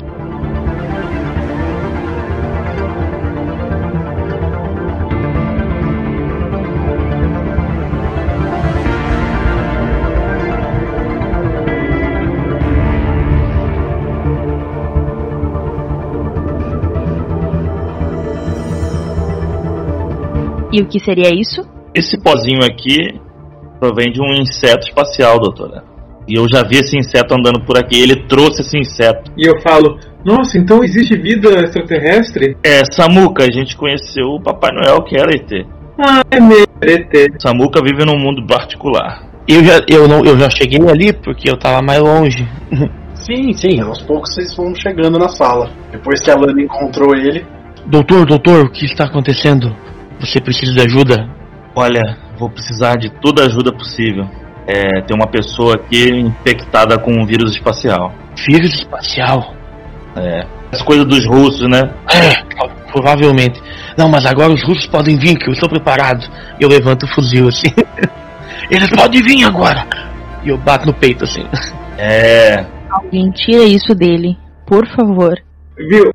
Mas então, a gente tem que ir atrás do John, mas e o inseto, tá solto ainda? Eu só achei o rastro, me ajudem a procurar. É, deixa esse rastro de, de pós de Doritos. vocês arrastam a mesa, vocês arrastam a mesa e conseguem ver que o rastro entrou dentro da ventilação. Puta que eu pariu. Doutor, que inseto você está falando? É um inseto espacial. Veio junto com os tripulantes da nave. Oh, não. Isso é muito complicado. Ah, malditos russos, aposto que implantaram isso, mas precisamos encontrar logo e aniquilar com isso. Bom, será que alguém consegue entrar no, no duto? Acredito que o mais, o mais magrinho seja o Samuca. Ele, o Samuka talvez passe. Então eu vou tentar seguir o inseto pelo duto. Rola um dado aí pra você se esgueirar. Olha três. Você vai se espremendo por ali, se esforçando, se arrastando como um soldadinho que você não é. E você, você se arrasta por alguns metros e você percebe uma bifurcação, um, um final de linha em T. Você pode ir para a direita ou para a esquerda. O rastro vai para a esquerda. Eu vou pra esquerda. E vocês que estão ali vão ficar olhando. Eu olho assim em volta pra ver se a enfermaria é perto. Você sabe, você tá dentro da sala. Não tem como olhar em volta, mas você sabe que a enfermaria não fica muito longe. Eu olho pra galera e falo: Gente, eu vou até a enfer- enfermaria ver se tiraram os pacientes de lá ou se eles continuam ali. E ver se tá tudo bem. Vai saber se o inseto não vai em direção ao paciente. Doutor, o que, que nós podemos fazer? Eu estou sem ideias. Se tem alguma ideia, se o que eu puder ajudar, estou à disposição. Você, aqui de sentinela, fica patrulhando. Se acontecer alguma coisa estranha, você avisa pra gente. É bom você ficar próximo da saída mais próxima aqui, meio que olhando se tá vindo gente. Acho que você tem mais habilidade pra isso. Eu ficarei na porta aqui de vigia. Samuca! Oi! Viu alguma coisa aí? Aí, aí. Eu tenho noção que esquerda vai pra algum lugar em que a gente já conhece ou não? Tipo, ah, tô indo em direção à enfermaria. Não, pra você, não. A enfermaria fica na outra direção. Eu tô seguindo um rastro, rastro, rastro, rastro. Pra que lado você foi? Eu virei à esquerda! Herda, herda.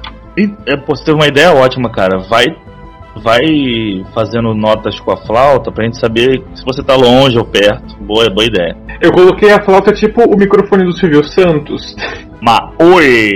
E eu só viro o baixo queixo assim, porque tá apertado o negócio. Daí eu vou indo, seguindo o bicho. Conforme ele vai caminhando e fazendo sons com a flauta, vocês que estavam ali vão saem da, da, da sala e vão tentando seguir o som, ou vocês vão até a Lana na enfermaria. Não, vou seguir no som. Deixa a Lana dar o rolê dela aí. Doutor, eu ficarei aqui de vigia, pois aqui a gente sabe que é uma saída segura para o. Isso, isso. Por, fa por favor, Ocônio. Tome cuidado. Eu sei me virar. E eu vou seguindo. Alana, você chega, você chega na, na enfermaria. Tem alguém ali? Não, nenhum dos pacientes está ali. Eu vou até a maca onde o John tava e dou uma olhada ali pelo chão, pela cama se eu acho algum pozinho como aquele. Você acaba encontrando, depois de mexer um pouco nas coisas, você acaba realmente encontrando um pouco daquele pó. E aqui, na hora que eu saí, bem no início, antes do de ser acionado o alarme, eu consegui os relatórios? Conseguiu, você levou com você. Você tava, você não chegou a estudar porque não, não deu tempo, né? No meio do caminho rolou, foi acionada a, a coisa de incêndio. Eles estão até com você ainda os, os relatórios. Tá, vou considerar que estão na minha maleta, assim. No que eu vi que tava chovendo do teto, eu enfiei na maleta pra não molhar. Beleza. Eu olho em volta pra ver se não. pra ver se a médica que tava aqui com ele, o médico, não deixou nada ali. Nada, nada o quê? Tem várias coisas, tem vários instrumentos de medicina, tem aqueles negócios de soro, tem uma série de, de itens, mas você tá procurando o que especificamente? O, as anotações dela, né? Provavelmente ela tava com alguma ficha dele. Ah, não, isso não. Ele tava tomando algum medicamento, eu olho assim se tem alguma. aquelas. Tipo aqueles cabides assim de pôr soro. Tem um soro, mas ele não tá identificado. Não tem identificação. Eu, eu não acho mais. Eu posso rolar algum dado pra ver se eu não acho mais nada na sala? Pode rolar um dado, sempre pode. Alguma poeira em algum outro lugar? Procuro o duto também pra ver se não tem a poeirinha saindo de lá. Sempre pode rolar um dado. Rola um dado. Vamos ver se você tem alguma coisa que te permita rolar mais dados. Você tem que pesquisar, pode rolar mais um dado. Tirei um 5 e um.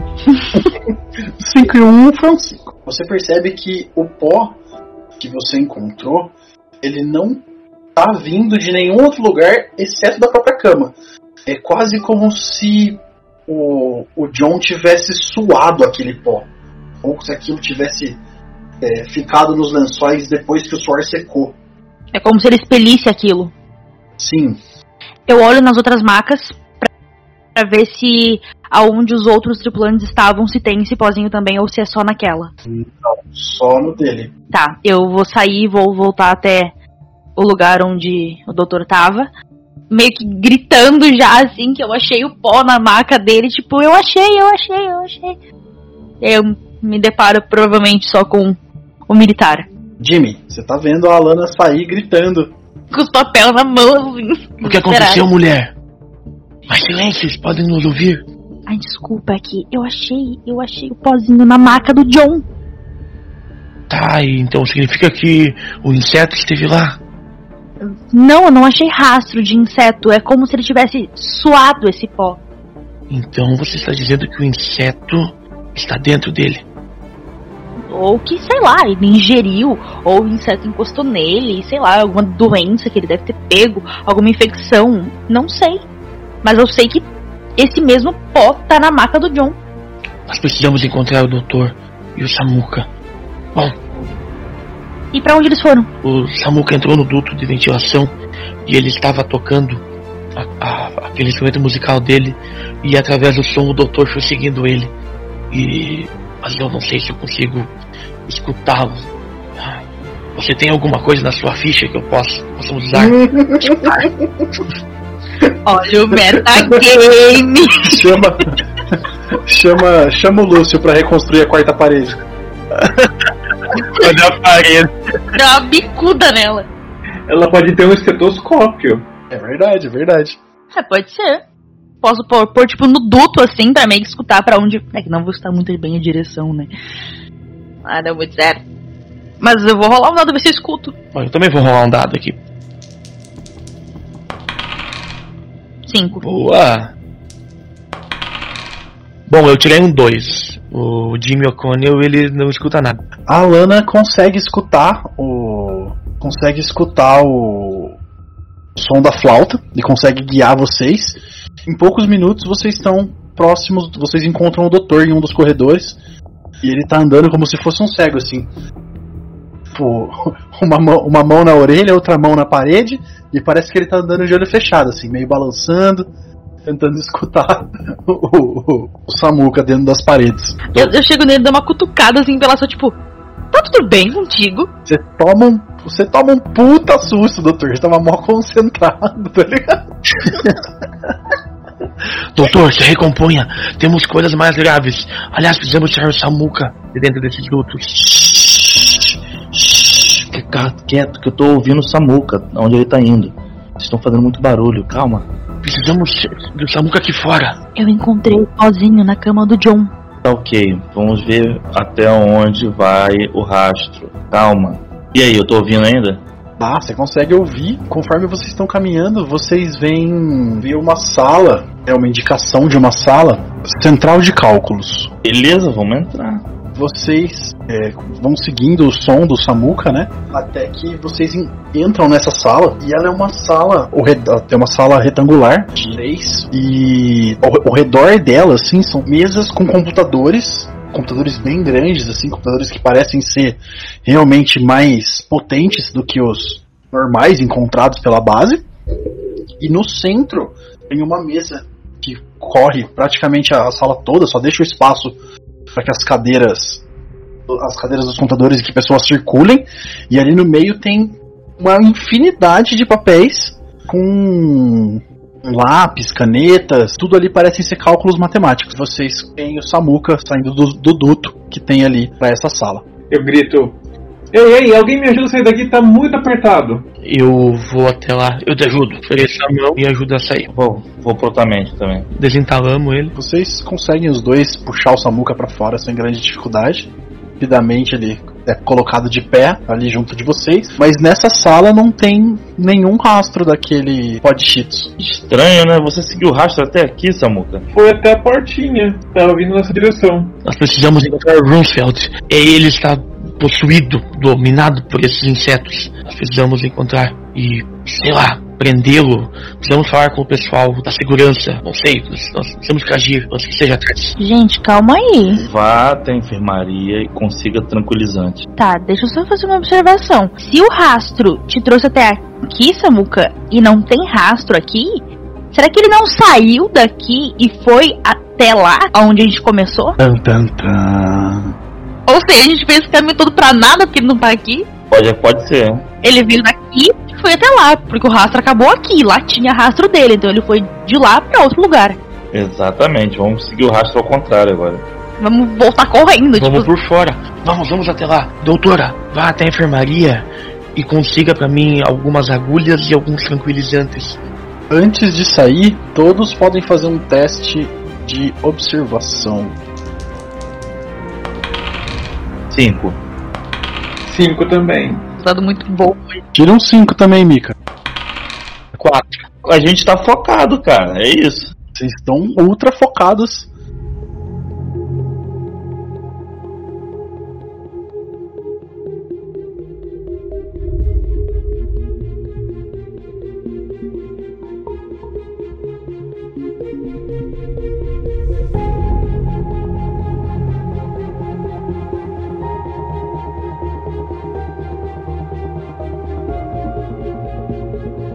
Conforme vocês todos estão saindo da sala pensando no próximo passo do plano e tudo, vocês todos têm a impressão de ver um inseto estranho, uma barata enorme e esbranquiçada passando a parede que vocês estavam olhando para trás de uma mesa. Vocês viram isso? Eu rapidamente tiro meu crocs do pé e taco na parede. Crocs?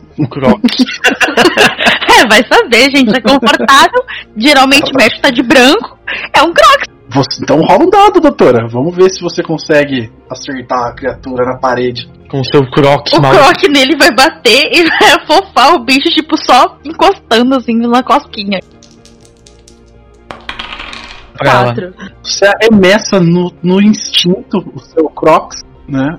E ele bate na parede, deixa uma marca de, de pegada, mas não acerta a criatura. Você já não vê mais ela. Eu olho assim e. Droga, que tá!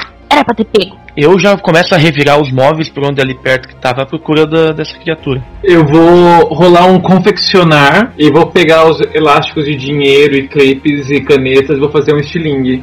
Eu vou meu um croc. 4 em procurar. Eu jurava que você ia usar um ouvir pra descobrir onde é que tá a criatura. Ah, mas primeiro tem que me armar pra depois saber onde eu vou atirar, né? Cara, a gente tem um fuzil com a gente. Ah, a gente tem um fuzil, é verdade. Ah, você vai atirar numa barata? É uma barata gigante. Gigante quanto? É, que tamanho que é a barata? Eu, não tô achando que é uma barata normal, cara. Pois é, eu também. Não, não, não. É do tamanho de uma mão, assim, tá ligado? Uma mão aberta. Ah! Só a senhora dizer que eu tô aqui um crocs dela, então, nem ia fazer bosta. Ela ia, Ela- ela ia pegar na mão e tacar em mim de Ela volta. ia pegar o Crocs e atirar em ti. Exatamente. Bom, primeiro eu vou fazer mesmo o Sling, porque eu sou imprevisível e desequilibrado. Maravilha, rola o seu confeccionar pra gente. 443. Você consegue rapidamente juntar suas coisas ali. Você pega um cinco elásticos de, de escritório, pega uma tesoura, junta umas borrachas e monta um. Abre a tesoura assim, né? Põe as borrachas no meio dela e você fecha onde teria o fio, você fecha a tesoura pra ficar um apoio de mão. Aí você junta vários elásticos em cima assim e vira um estilingue. E aí você já pega umas quatro borrachas na mão fica armado. Se precisar atirar na criatura. Quem mais vai fazer uma ação? Eu quero, em vez de, de fazer o teste de procurar, eu quero fazer um teste de raciocinar pra tentar entender como é que tá, o que que, eu, o que, que pode ser, o, o que que acontece que essa criatura só me aparece. Tentar bolar algum, algum plano pra conseguir. Tá. Rola um, rola um dado. Rola aí o seu teste.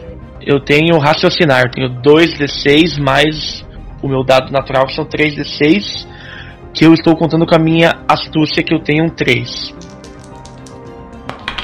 Nossa senhora, eu tenho Hoje do- tá. um, um, 3 e 3. Você começa a pensar, tentando imaginar por que, que essa criatura simplesmente aparece desaparece. E aí você lembra que ela é alienígena. Faz sentido. Ótimo. Sorry, bro, seus dados foram muito ruins. Eu sei. eu tô chorando mentalmente. Pergunta: essa criatura não é a mesma que ele viu lá na sala quando ele tava vendo os relatórios, né? Você não tava na sala pra saber isso, mas off-game, sim, é a mesma. Nossa, eles não viram um bicho de um palmo na mesa. Tipo, só ele chegou um bicho de um palmo na mesa. Eu não falei, eu não falei, não falei o tamanho da criatura na hora. Minha Nossa Senhora. Ninguém perguntou. É um caranguejo caminhando na mesa. Na hora ela era menor. Ela cresce, meu Deus. Mas seu personagem não tem essa informação. Eu juntei meu Crocs. Muito decepcionada, me bati com ele. Você foi lá buscar? Eu fui lá buscar ela. A hora que você, a hora que você abaixou para pegar o seu Crocs, você vê embaixo da mesa em que a criatura está, a criatura se escondeu, você consegue ver a criatura olhando na sua direção com as duas patas dianteiras levantadas assim, como se fosse uma posição de ataque ou uma ameaçadoramente, e atrás dela, do chão até a parte de baixo, né, a parte de baixo do tampo da mesa, existem um monte de ovos grudados, assim. Sabe ovo de Maria Fedida, que ela, que ela deixa colado, assim, vários ovinhos redondinhos próximos, assim? Aquilo vem colado na mesa, no, no chão, subindo pela parede até a parte de cima do tampo, da, a parte de baixo do tampo da mesa. E vocês percebem que no meio desse emaranhado de. Você, na verdade, né, Lana, que tá olhando agora? No meio desse emaranhado de, de ovos passam, passam cabos de rede. Eu pego meu Crocs e, sa e dou, tipo assim, passinho por passinho pra trás. Não levanto, abaixadinha que eu tô. Então é isso, gente. Vocês estão vendo a persona... Vocês estão vendo a doutora Lana engatinhando de ré. Eu olho pra cima, tipo, só viro a cabeça e falo, gente, fudeu.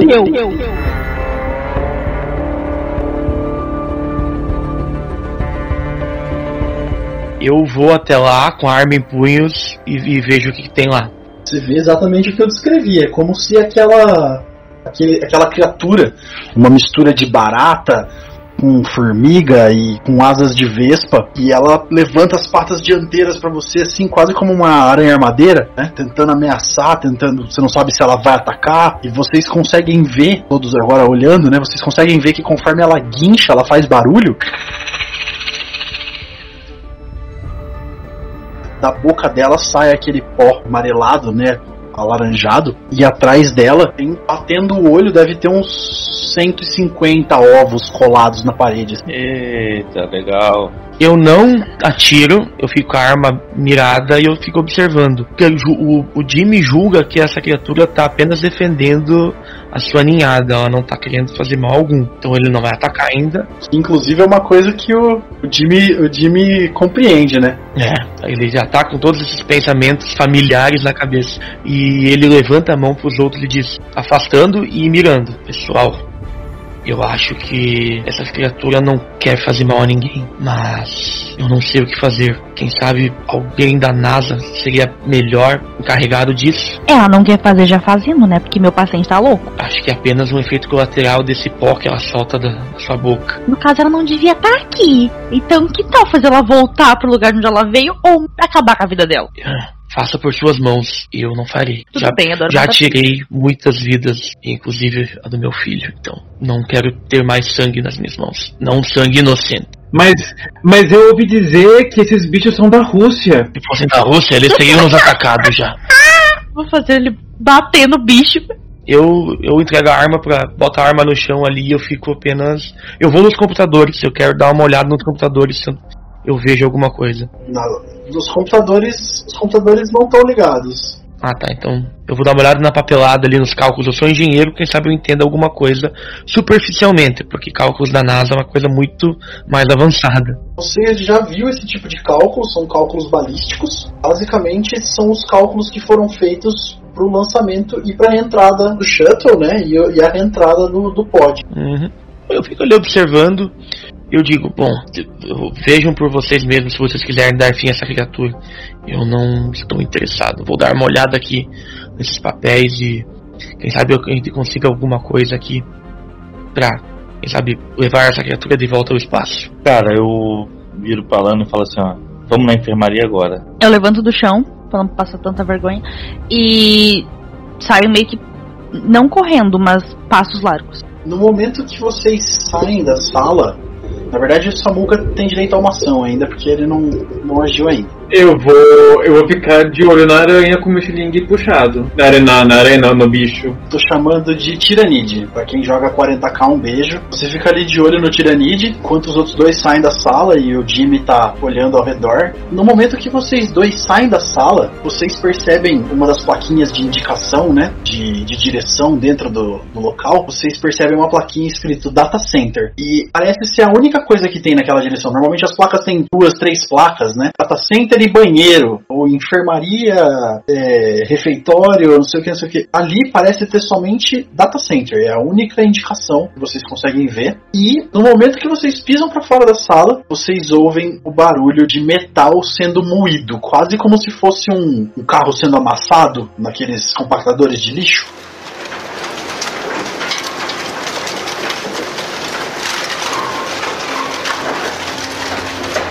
Vocês ouvem um barulho similar a esse, a esse som. É como se uma quantidade muito grande de metal estivesse sendo triturada ao mesmo tempo. Um barulho muito alto. Bem alto. Todo mundo, todos vocês quatro ouviram. Cara, e vem de qual direção? Do data center. Ah, eu vou lá. Ah, doutor, tu quer que eu vá na enfermaria e pegue os tranquilizantes enquanto tu vê isso? E álcool. Alguma coisa pra pôr fogo? Exato, álcool. Tá bom. E eu saio em passos largos na direção contrária. Eu fui pro data center, Sozinho? sozinho. Eu, quando escuto barulho, eu vou saindo em direção ao barulho. Na enfermaria. vamos, vamos, vamos juntos, vamos juntos. Eu continuo de olho na aranha. Nosso interesse é o bicho, eu vou ficar olhando ele. Tudo bem, mas tome cuidado. Pode ficar tranquilo, eu tô usando bota de astronauta. Qualquer coisa eu piso. Você pegou a sua arma de volta, Dr. oh, Jimmy? Sim, sim. Vocês dois, né? Você dá uma corrida para alcançar o doutor, Dr. Monte, e você consegue chegar, encontrar com ele alguns passos antes de vocês chegarem na porta do data center.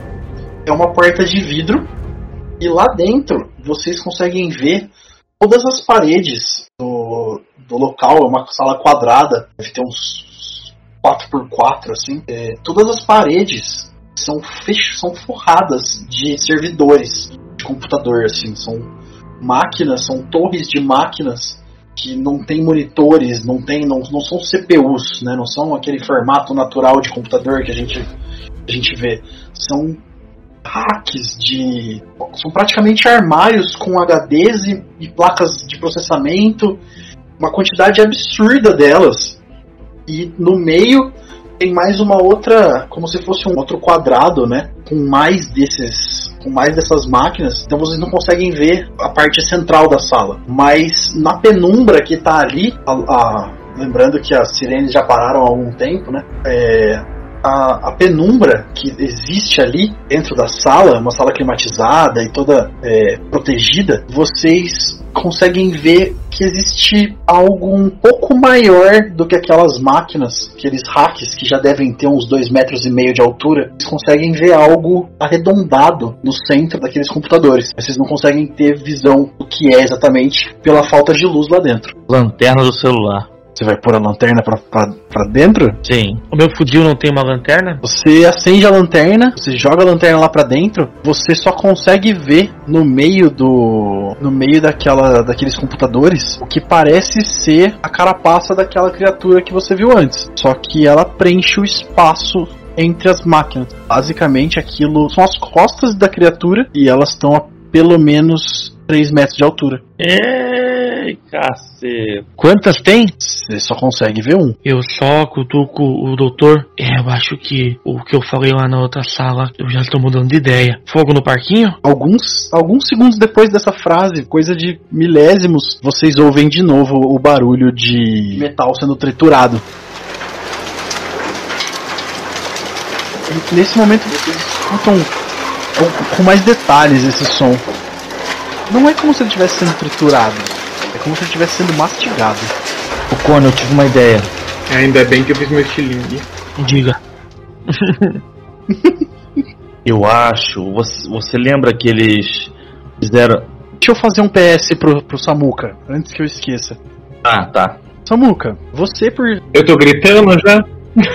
Não, não. Você por ser um, um músico aficionado, você começa a brincar enquanto você tá olhando pra criatura, né? Você começa a brincar com os tons do seu elástico. Você começa a tirar pequenas notas ali. E você começa a perceber que a criatura reage à música. Eu, tipo um baixo, né? Tem um dom, dom, dom, dom, dom, dom, dom, dom. Isso, você vai fazendo um. Isso, e conforme você estica ou solta, né? Ele fica mais agudo ou mais grave. E você vai percebendo que a criatura vai meio que reagindo à sua, à sua, à sua música. Tá.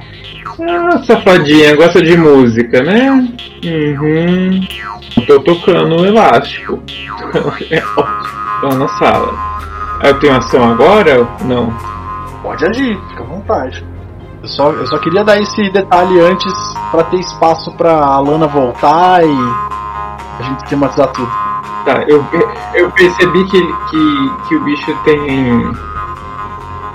Gosta de som. Então eu deixo um pouquinho o, o, o estilingue de lado e puxo o elástico nos pés das cadeiras, assim. Tiro as botas e come, puxo o estilingue de volta e fico meio que tocando com os pés. O, na, com o elástico puxado nos pés da cadeira.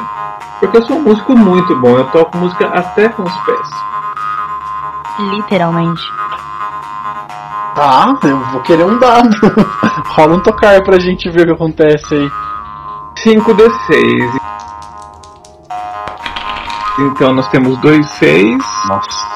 Tem 3, 6, um 5 e um 4. Você tá tocando a flauta e o baixo, é isso? O seu baixo de elástico. Tô só puxando o estilingue e tocando o baixo com os pés. O baixo de elásticos com os pés. Tá. Você conseguiu realmente tirar um dado muito bom, mas você tá tocando com os pés. Então você não consegue tirar uma melodia precisa, você não consegue tocar um, um, um riff, né? Um, algo muito específico, mas você consegue tirar algumas notas. E você percebe que a criatura começa a reagir. E por você ter se afastado, ela já não tá mais em posição de ataque. Tá bem. Bom, beleza. Então, Alana, você chegou na, na enfermaria. Tá, eu vou direto pros armários e já começo a procurar tranquilizante, álcool, coisa inflamável. Não entendi o que vocês querem com tranquilizante ainda. Eu também não, ele só mandou eu pegar, eu tô pegando. Acho que é derrubar o John, pô. Ele nem tá lá, velho. Você nem sabe onde o cara tá. É, mas quando ele voltar ele vai estar louco. É só pra poder. É por garantia. Tá, então eu vou pegar esse tranquilizante e o inflamável pra tacar, tacar no bicho, eu suponho. Ah, você consegue, sem muita dificuldade, encontrar essas- esses itens. Por umas agulhas também, seringa. É, você acha algumas seringas de tranquilizante. e encontra um, alguns frascos de álcool. Inclusive, eles estão em vidro. Facilita bastante para fazer um coquetel molotov, se for a ideia. Eu adoro esse mestre. Então ela pegou gaze também. É, Aí eu pego isso aí, coloco tudo na minha maleta, cuidando pra não derramar nada e não molhar meus documentos. E vou em direção. A tua, tua maleta é a pochete do tio avô, né, cara? Cabe tudo aí dentro. Exatamente. é, não tem muito como pôr dentro da sua maleta. É a mala do Feli. Tá, eu levo. Eu coloco o que dá pra pôr e levo, tipo, por exemplo, os, os álcools na mão, porque é uma coisa maior. Pego, sei lá, dois frascos, assim. Ótimo. Vocês dois que estão ali na frente da sala, ainda um pouco atônitos, né, de ter visto toda essa situação, é... como vocês vão agir? Então, quando você interrompeu, eu ia falar com, com o O'Connor. O'Connor, eu tive uma ideia. É, você lembra, lá na embaixo da mesa onde a, a barata, sei lá que porra é essa, fez o, o ninho, em cima de cabo de rede, agora esse bicho parece estar comendo aqui a central de dados. Então, eu acho que esse é alimento de dados. E se a gente causar um blackout aqui? Bom, deixa eu pegar essa deixa pra, pra soltar o motivo de por que, que essa é aventura de ano novo. É o bug do milênio. Exatamente! Lindo, lindo, lindo, lindo, lindo. Até arrepiei. Exatamente, cara. Esse é o bug do milênio. Massa. Pode continuar. Então a gente tem que tentar fazer um causar um blackout aqui, cara, porque ele tá se alimentando de dados, cara. Ou como faríamos isso cortando energia? É, a gente precisa descobrir onde é que é a parada central aqui e derrubar. Bom, então o, o jeito é a gente procurar. Você não viu nada? A minha andança eu vi alguma coisa, mestre? Não. Nada que permitisse você. É assim, é uma, é uma, é uma base aeroespacial financiada pelo governo americano, apoiada pelos militares. Eles não deixam a caixa, a caixa de fusível aparecendo. Boa. Vamos fazer o seguinte, Ocônio. Vamos voltar pra sala lá de onde eu estava trabalhando, né? E eu vou ver se eu consigo entrar na rede e descolar o, o mapa desse lugar aqui. Boa, boa. Eu vou junto com você. Aí a gente volta pra sala. Na hora que, na hora que vocês finalizam essa conversa, vocês veem do outro lado da sala, vocês ouvem uma porta se abrindo. Vocês conseguem ver que existe uma outra entrada. E de lá tá vindo o John. Veja só, doutor. Está lá o astronauta que está possuído por, por aquelas criaturas. Precisaríamos de, de tranquilizantes. Não Ocônio, Ocônio, haja naturalmente, haja naturalmente. quero me esconder. Ei, John! Não, peraí, vocês vão, vocês vão entrar na sala? Vocês não tinham entrado ainda. Eu não quero entrar, eu quero me esconder. Não, vou entrar na sala. Eu quero me esconder, mestre. Eu vou me esconder e vou te dar a cobertura. Vai, vai que eu me escondo e dou cobertura. Eu vou lá e entro na sala. Ah, você tá se escondendo, é isso? Meus dados de esconder foram 6, um 5 e um 1 e eu tive mais o meu 3 da astúcia. Tá bom, você consegue se esconder no parapeito como o treinamento militar manda. Né? Você se esconde no batente da porta, posicionado pra qualquer instante entrar, pronto pra disparar com uma rajada de tiros. Estou observando e tô pra dar cobertura. Eu te dou cobertura. Eu entro na sala e falo: John, O John simplesmente não responde. E você percebe que ele tá entrando na sala puxando um carrinho de mão. E em cima desse carrinho tem vários outros computadores. eu dou uma voltadinha até o O'Connell. Na hora que você dá um passo pra trás, você percebe a criatura se levantando. O corpo dela se mexe bem devagar, assim, tão grande que a criatura é. E você percebe as patas se posicionando pra fora daquela, daquele ringue de, de servidores. Você percebe duas patas saindo. É, a criatura realmente se estica e você vê as asas translúcidas nas costas dela. Ela vira na sua direção e ela tem uma boca que lembra muito Venom, assim. Só que em vez de uma gosma verde, escorre aquela gosma alaranjada na sua direção. E conforme ela cai no topo das máquinas que estão ali, aquilo começa a corroer a máquina. Você percebe quase como se aquela gosma transformasse o material físico em uma, uma poeira prateada que praticamente, eh, se você tivesse que chutar, aquilo é a forma física de uma informação digital.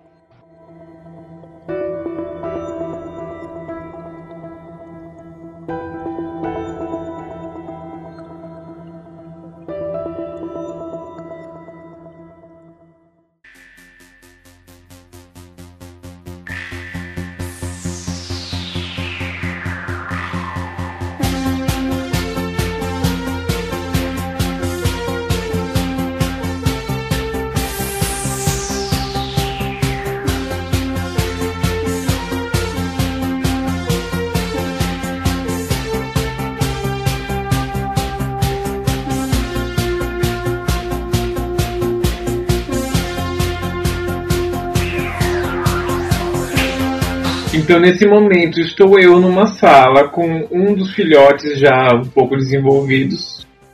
Ou, sei lá, a fêmea e esse aí é o macho. Eu imagino, eu imagino que você tá com tipo um zangão, assim. Ele só tá protegendo a colmeia. A médica tá vindo nessa sala que eu estou. Então, nós vamos ter duas lutas, uma simultânea com a outra, talvez. Vamos ver. É isso, a criatura tá pronta pra in- iniciar combate. Eu vou pro Samuka antes pra ver o que, que ele vai fazer. Bom, eu tô, tô incomodado, todo mundo demorando pra eu chegar na sala. A hora que você pensa isso, você vê a, a Alana fazendo uma curva. A sala que você tá tem várias janelas assim, né? Dão pro corredor. Você vê a Alana fazendo a curva carregando vários frascos de alguma coisa. Um carrinho de mão também. Eu venho rolando. Então eu grito: Alana, vem aqui! Socorro, menino. ah, nordestino agora. Aí eu dou uma pressadinha assim no passo, meio desengonçada. E chego rápido e falo, me ajuda aqui, pega algumas coisas. É, vamos resolver isso aqui agora. Não dá pra esperar mais ninguém, não. Eu acho que esse bicho aqui gosta de música. Então acho que eu vou tocar uma. pegar a flauta agora, que eu já posso sossegar do estilingue. E você taca fogo nele. Eu não tenho nada que possa pôr fogo. Ah, meu Deus. Então vai chamar o. o- o- vai chamar o doutor. Que ele tem cigarros. Ele tem. Cigarros. Não, tá comigo! Tá comigo, não tá? Se eu não devolveu pra ele, tá contigo. Tu pegou. Não, não devolveu não. Tu, tu, tu- ladrão de isqueiro. Calma aí que ele me deu um zip mais cedo. Tá aqui, ó. Alguém sabe? Eu não faço ideia como faz isso. Quero fazer o coquetel molotov. Com confeccionar. Vai ficar um coquetel molotov lindo. Você vai fazer um coquetel molotov pra usar no bichinho? É, eu já vou matar o zangão com os ovos aqui. Explode. Eu tô com dois frascos, então dá pra fazer dois. Você vai rolar um confeccionar? Eu vou. Então manda ver. É 2d6 com astúcia, que é 7. Mas então 3d6 mais astúcia. Acho que eu tô aprendendo, hein? Ai, gente, que emoção. Consegue sem dificuldade desenvolver um, um sistema ali com a tampa do frasco e. Mas a hora que você olha, o frasco que você tem na mão é maior que o bicho. Hum, Parece gastar muito recurso pra pouca coisa. Além do que, ele não parece hostil no momento. então vamos fazer o seguinte. Mas eu não sei onde eles estão, né? A, a Alana conseguiu, a hora que ela tava chegando, conseguiu ver o, o Jimmy apoiado numa porta. Ah, tá. Você ainda, você realmente não sabe onde eles estão. Porque a preocupação ainda é o bicho aqui. Então, E eu também não vi nada de um bicho gigantesco. Não, realmente não. Você não quer tirar sua bota e dar uma botada nele? Então, manda ver. Segue o que vocês acham que tem que fazer, gente. Sem problema. então tá. Então eu vou primeiro, eu vou, eu vou destruir esses ovos aqui. Manda ver. Eu vou jogar o coquetel molotov, não tô nem aí. Ah, mas você nem precisa de rolagem pra isso. Você só estilhaça o, o frasco de vidro ali na, na parede, né? Uhum. A criatura, você ouve a criatura guinchando. O, os ovos começam a estalar lá dentro. Você fica olhando pra pra que eu descreva a cena visualmente ou não? Não, obrigado. Tô me Sim. agoniando que chega já. Sim. Tá- Ai, ai, não credo. Deu me agonia. Eu, eu olho um pouco e penso, nossa, agora a gente já tem que resolver achar o John. Porque o bicho acho que resolvemos. Você vê a. Você. Assim que você arremessa o vidro, né? O vidro bate na parede e estilhaça. No momento que ele estilhaça, a chama na gase bate em uma das gotas de álcool e aquilo se inflama instantaneamente. A criatura dá um guincho. E ela começa a se debater, correr de um lado para o outro, tentando apagar aquilo. E você começa a ver os ovos conforme as chamas vão lambendo cada um deles e fazendo com que eles, por eles estarem conectados, ela vá crescendo. E conforme ela vai subindo, a- o calor faz com que algo dentro deles comece a borbulhar e eles explodem. Um por um, assim, você vai ouvindo os, os estalos deles. Até que aquilo começa a subir e, e começa a pegar fogo na mesa. O sistema de incêndio já foi ativado, ou seja, ele não vai funcionar de novo. Deu molecada! A gente tá causando o bug do milênio colateralmente. Não, a gente tá evitando, porra. A gente tá pagando dados da NASA da- com fogo. Não quero que a Ana se foda. Beleza. Depois, A NASA tem dinheiro suficiente pra se reconstruir depois. Umas 15 vezes. daí eu viro, Na verdade, não, mas tudo bem. Daí eu viro pra Lani, a Lani falo, Mona, vamos agora atrás do John, porque aqui acho que a gente resolveu. Cadê aqueles dois, hein? Na hora que vocês saem da sala, a sala começando a pegar fogo, né? Vocês dois conseguem ver o, o Jimmy apoiado numa parede, olhando pra dentro da sala assim periodicamente, quando vocês percebem que ele joga o corpo pra dentro da sala levantando a arma. Jimmy, sua ação. A criatura tá indo. Forma hostil pro, pro, pro doutor. A criatura, ela já tá levantando. Ela acabou, acabou de acontecer aquela cena que eu tinha descrito pro doutor dela derretendo o mainframe e, e respirando os dados em pó. Meu amigo, Chasque Fire na criatura. 7 de 6. 7 não, 5. 5 mais 2 que eu tenho uns 11. 3, 6, um 5, um 4, um 3 e um 2. Já somando com os meus 11 da habilidade. Você joga o corpo pra dentro da sala, dispara uma rajada de tiros em direção à criatura. Eles não acertam o rosto dela, mas alguns você dispara uma sequência, né? Eu diria quatro ou cinco tiros de uma vez. Vários deles pegam na placa que ela tem no corpo, nas costas.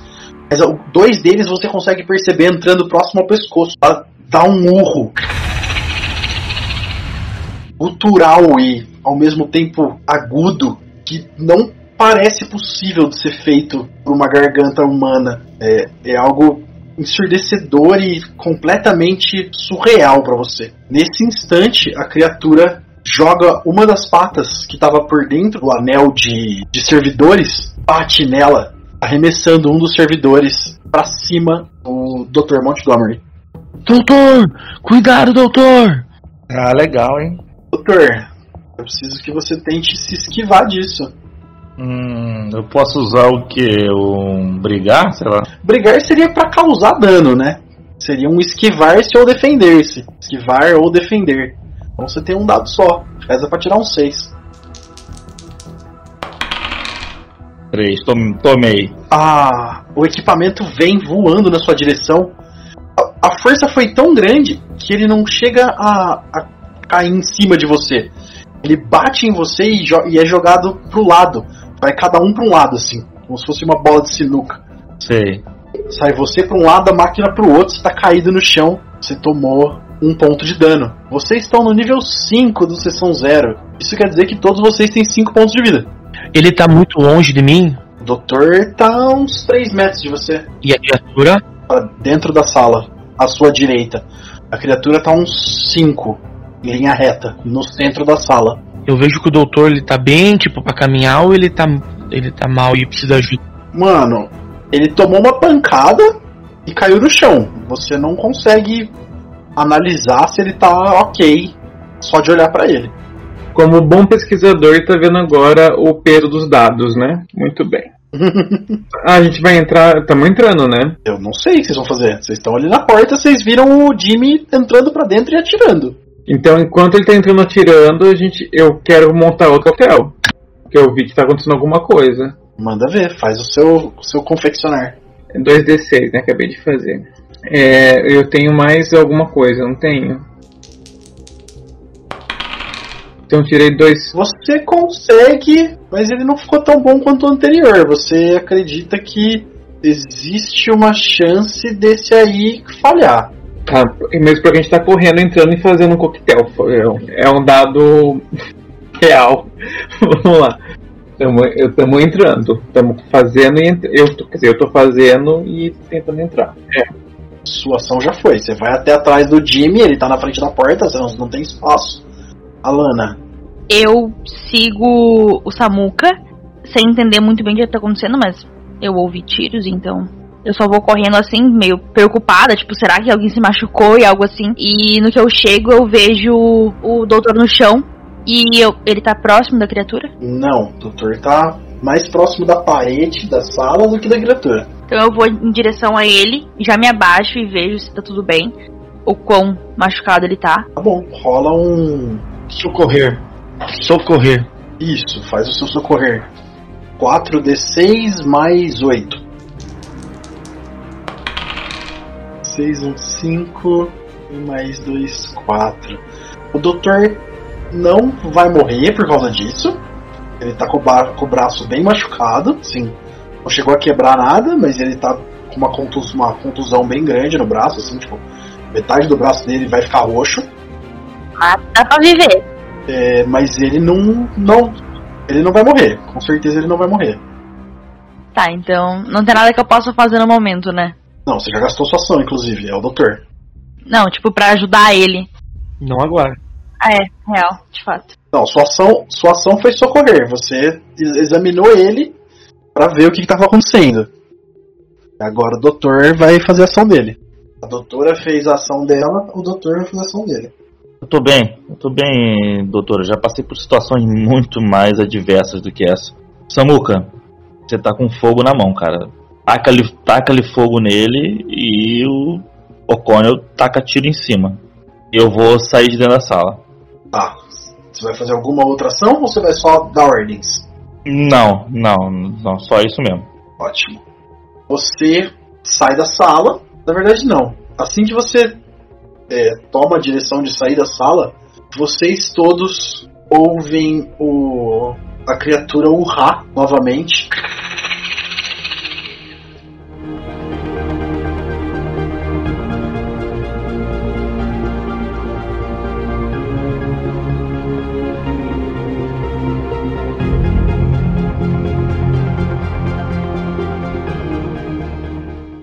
Mas dessa vez não é um urro gutural.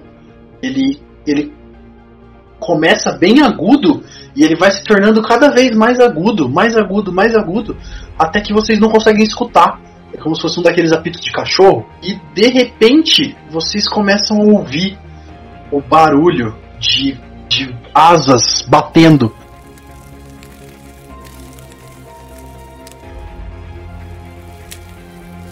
E de repente, de cada uma das, das entradas de ventilação que tem na sala, começam a sair vários daqueles besourinhos, daquelas criaturas menores. Explodem assim, pá! cada um para um lado, vários e vários. É quase um enxame ao redor de vocês. É o Jimmy. Cara, eu só olho assim, corre rapaziada. E eu saio correndo. Isso aí já é demais pra nós. Ô louco. Você é o. Não, vários eu digo assim. Não chega a ser uma nuvem, mas são alguns. São vários. Ah, tá. Não chega a ser uma nuvem daqueles, mas são vários. Deve ter uns 12, 15 rodando ao redor de vocês. Ah, tá. Eu me São menores ou são do tamanho de uma mão, assim? São um pouco. Não dá pra ter certeza. Deve ter maior, deve ter menor. Eu me posiciono próximo à porta, dando eh, possibilitando que o pessoal que tá dentro da, da porta, dentro da sala saia, e eu vou dar tiro nessa, nesses menores aí. Que eu consegui dar tiro no meu turno. Você vai dar tiro nos menores? É. Eu tenho um 6, 5, 5, 4, 4, 4 e 3. Cara, você começa a atirar. Quem conseguir, né, no meio dessa loucura, perder alguns segundos observando o time, incrível a precisão que você tem em acertar alvos em movimento. Você começa.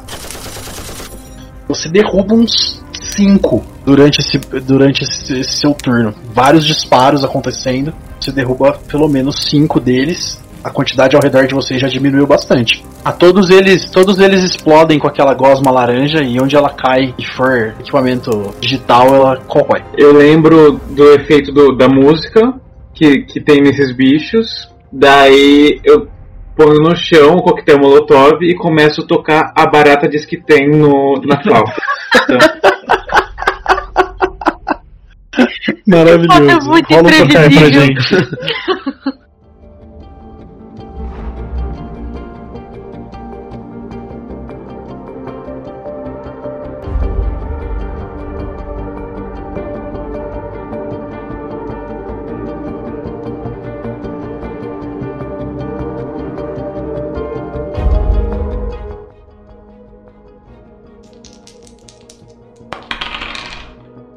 Nossa, que bosta. Mas Mas você tem um 5 e um 6 da sua habilidade. Então você teve 4 acertos. Você consegue. Você começa a tocar e dançar ali no meio, tentando meio que simular um flautista de Hamlin, né? Uhum. E você consegue fazer com que as criaturas menores, todas elas parem de voar ameaçadoramente. Elas todas elas se, se posicionam em cima das máquinas, dos computadores que estão ali e começam a se alimentar da- dos equipamentos. E aí a criatura grande fica bem puta. Alana? Cara, eu vejo essa cena e eu pego o co- coquetel molotov do chão. Eu não sei como mexe com isso. Então. É só jogar? Você viu, você viu o Samuco usar na outra sala, ele só jogou na parede. Só joga. Eu vou pegar aquele bagulho e vou tentar mirar na boca da criatura. Então faz um teste de jogar pra gente. Nossa senhora, tá aqui no meu pé. Ah, acertou em nós. Eu taquei no meu pé. Alana, você arremessa o frasco no, no desespero. Suas mãos estavam suadas pelo medo e toda a tensão da situação. O frasco escorrega e ele atinge o John, seu paciente, atrás da criatura. Ele é engolfado em chamas e ele começa a correr, assustado, tentando se desvencilhar daquilo. E ele ainda, depois de alguns passos pra frente, estabanado, sem saber o que fazer, ele ainda bate na criatura. E quando ele encosta em algo que ele julga ser válido, ele tenta apagar o fogo, se debatendo na criatura gigante à sua frente. Eu vejo aquilo e eu só travo. Nossa, que médica, hein? Porque se eu chego perto da criatura, a criatura me mata. Doutor, doutor, sua ação. Caralho, agora? Vou fazer uma coisa meio kamikaze. Eu vou dar uma. O, o John tá meio que em cima da criatura, né? Ele tá, sabe, deita e rola? Ele tá fazendo deita e rola, só que no bicho, no grandão. Tá. Eu vou. Abraçado nele, assim, tentando apagar o fogo, se debatendo. Eu vou dar uma corrida e tentar empurrar os dois com os pés, assim, tá ligado? Dar um saltinho e pum. Mano, a criatura é muito grande pra você fazer isso. Você tem certeza que você não conseguiria ter força suficiente pra derrubar ela. Ah, tá. Tá. Imagina um inseto com 3 metros de altura, tá ligado? Um artrópode, carapace e o caralho, tipo. Tá, o John, o John tá onde? Ele tá, ele tá se debatendo na parte de trás da criatura. O O'Connell Eu não vou explicar agora, mas tá dentro da sala? Tem alguém dentro da sala além de mim? o Conel tá dentro da sala e o, o Samuka também. E a, a, a Lana também, todos estão dentro da sala. A Lana, ela tá onde tu caiu. Acredito que o Samuka seja do lado e eu tô na porta. Não, a, a, Lana vol, a Lana voltou pra porta pegar o coquetel que o Samuka tinha deixado. Eu tô na porta, no cantinho da porta, tirando. O Samuka entrou na, deixou o coquetel e entrou na sala tocando. Mano, que tenso, velho. Vou gritar, saiam todo mundo da sala. E saiu correndo. Sem problema. É a criatura. Ela se vira, ela ataca o John, atravessando ele com uma das garras, levantando ele pra cima assim pra evitar que ele cause mais dano nela. Ela chacoalha ele assim de um lado pro outro como se fosse um fósforo pra ser apagado e joga ele de um outro lado pro outro lado da sala. No- nesse virar dela, vocês todos percebem a parte de trás dessa criatura, ela é diferente das outras. Ela é um corpo mais alongado e mais flácido. E é provavelmente dali que os ovos vêm. Então vocês entendem que aquela é a rainha. E essa parte, ela não tem tipo uma carapaça. Ela é mais É a sua vez, Jimmy. tiro nas costas. Senta o dedo. Pode rolar um dado a mais. Na verdade, eu rolo um dado a menos. 6, 6, 5, 5, 3, 2, 2. Eu já sempre jo- somos junto meu 11. Rodar 6d6 agora que você tá acertando um espaço mais mole. Boa! Mandou bem. Você dispara uma série de tiros naquela área, naquela área flácida da criatura. Vocês todos ouvem ela urrar de dor. Ela, dessa vez é claramente dor. É a primeira vez que vocês conseguem extrair qualquer tipo de emoção daquele ser. E é, você praticamente, com a sequência de disparos, Jimmy, você abre quase como se fosse um corte. Os tiros acertam, conforme eles vão perfurando a pele, eles vão rasgando e conectando um ao outro. E aí você consegue abrir parte de trás do abdômen dela, vocês conseguem ver escorrendo uma série de ovos. Que são de uma cor muito diferente daqueles originais, daqueles que vocês viram na outra sala. Vocês imaginam, se vocês forem pensar sobre isso depois, que provavelmente aqueles ovos ali não estavam fecundados. É o Samuka. A- o bicho não morreu ainda, né? Não, tá muito ferido, mas ainda não, não parece ter desistido. Tá, eu vou tentar tocar de novo. Dessa vez eu vou cantar a barata da vizinha. Pra dizer aí. E aí, moçada, o que vocês vão fazer? Vou meter uma bala nela pra me defender. Vou comprar um R15 pra me defender. É 4D6, 5D6, né? Então eu tenho 2, 6, 3, 6. 26, 26, 25, 1, 2, 3 e 1. 1. Isso. Você tocou a música pra tentar o que agora? Meio que só sucumbisse, não, não lutasse mais, desistir da vida. Eu quero que ela pare de se debater e morra de uma vez. Conforme você toca esse som, as criaturas, as- ah, os zangões, né, as menores já estão ali é, sendo afetadas pela sua música. Você consegue fazer com que os zangões ataquem a rainha. As criaturas menores, as, as sete que sobraram, vão todas em direção a ela e começam a atacar ela em vários pontos. Você não sabe exatamente o quanto isso machuca ela, mas ela parece bem atrapalhada, assim, ela tá tentando se desvencilhar ah, dos menores, mas eles estão atacando ela bem ferozmente. Alana? Cara, eu tô em choque. Eu só tô ali, paralisada, vendo aquela cena. Não tenho muito o que fazer, não sei o que fazer. Eu não tenho nenhum tipo de arma. Vou ajudar o John, tadinho. Ele já morreu? Não sabemos ainda. Morreu? Ele foi, jo- foi jogado pra um canto, né? Ela arremessou ele. Ele foi atravessado, foi atravessado por uma pata, depois arremessado para um canto. É, eu acho que. É, eu tô pensando em dar um tiro de misericórdia dele depois. Não- Estamos Olha, mudando da história, porque ele ia participar de mais umas duas ou três expedições até aquela, aquele satélite. Depende, depende, só, só depende, só depende da Alana. cara, eu vou até ele, mas assim, eu vou até ele sabendo que não vai ter muito o que fazer. O cara foi literalmente atravessado. Faz um socorrer, vamos ver o que, que dá. Ai, ai, que eu não tire um de novo. Quatro dados mais conhecimento. Dois, seis e um cinco. E mais um 5 um cinco e um 3, um 6 e um 2. Eu jogaria dois, quatro ainda. Também 2-4. Você se aproxima e você consegue perceber que a queimadura em si não foi algo tão problemático, queimou mais as roupas dele.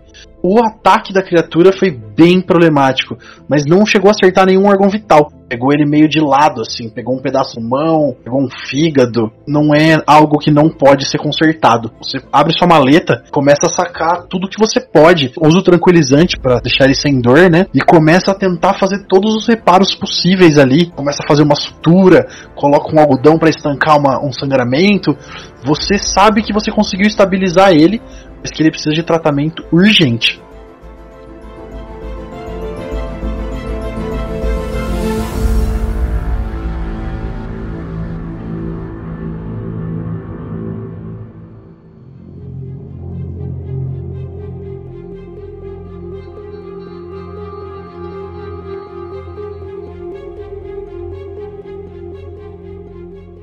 A minha ação acabou, eu posso fazer mais alguma coisa? Sua ação acabou. É o doutor. Ah, cara, eu fico sempre com a ação que fudeu tudo, né? Ah, ah, os zangões estão atacando a, a mãe, né? Ela tá caída. Mais ou menos, ela ainda não caiu. Ela só tá. Tomou bastante dano, mas ela não chegou a cair ainda. Ah, cara, vou pegar alguma coisa que tiver ali à mão e tacar pra cima do bicho. O carrinho de mão, carrinho de mão. Um carrinho de mão é, é muito pesado, né? E ele tá atrás da criatura, tem que fazer a volta. Ah, mano, não sei, vou tacar alguma coisa no bicho. O que que tá mais fácil ali pra pegar? Cara, a melhor coisa que você tem pra arremessar ali são alguns destroços do dos servidores que ela, que ela jogou, que ela comeu. Ah, mas não vai adiantar, porque o bicho absorve a porra do, da tecnologia. Taca a maleta da Lana. Não, tá longe. Pesa uns 20 kg a maleta. Ah, vou atacar isso mesmo, cara. Eu destroço. Vai que, que vê que dá, vai. Na próxima, me lembre de arrumar um revólver. Vai lá, rola seu dado. E, na verdade, doutor, vamos pensar, vamos dar uma olhadinha na sua ficha e ver o que, que você pode fazer de interessante. Cara, ali não tem muito o que fazer, bicho. Olha, talvez o brigar seja até mais interessante, não? Eu posso tentar dar um soco num bicho. Não, eu, eu pensei, tipo, porque o brigar é muito. Eu, eu imagino que seja muito uma questão de briga de bar, né? Isso. Então eu imagino que se você pegar um leio de ferro que ela jogou ou que ela mastigou e tentar fincar como se fosse uma faca improvisada, tipo uma, uma garrafa quebrada, eu entendo que você seja capaz, entendeu? Então eu acho que você poderia usar o brigar. A intenção era catar alguma coisa do, que tivesse ali e machucar. Pode, então não vai fugir do que eu planejei. É, eu acho que o brigar é plausível. Não arremessar, entendeu? Arremessar realmente não faz muito sentido. Se tiver alguma barra, alguma coisa que sobrou ali, sei lá. É, é tipo isso. Eu imaginei que fosse isso, um, um ferro retorcido de um dos hacks. Você arranca um pedaço, sobra um pedaço meio pontudo e você vai pra cima dela. 2d6 mais 5.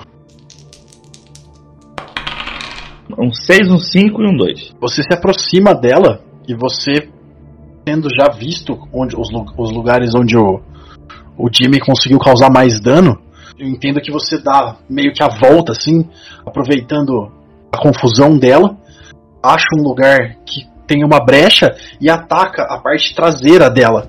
Que de perto você não precisa mirar, é só at- atacar. Você consegue fazer várias perfurações na parte mais mole da criatura. Ela urra de novo. Ha! Então é isso, acabou. Você matou ela, você conseguiu. Você acerta vários golpes, o abdômen dela termina de, de se abrir.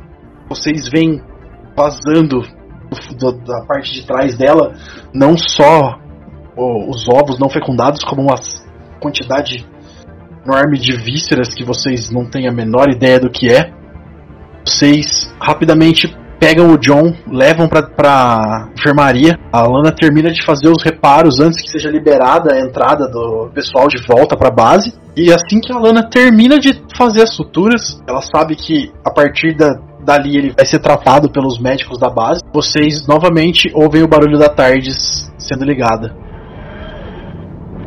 É, amigos, acho que a gente evitou o bug do milênio.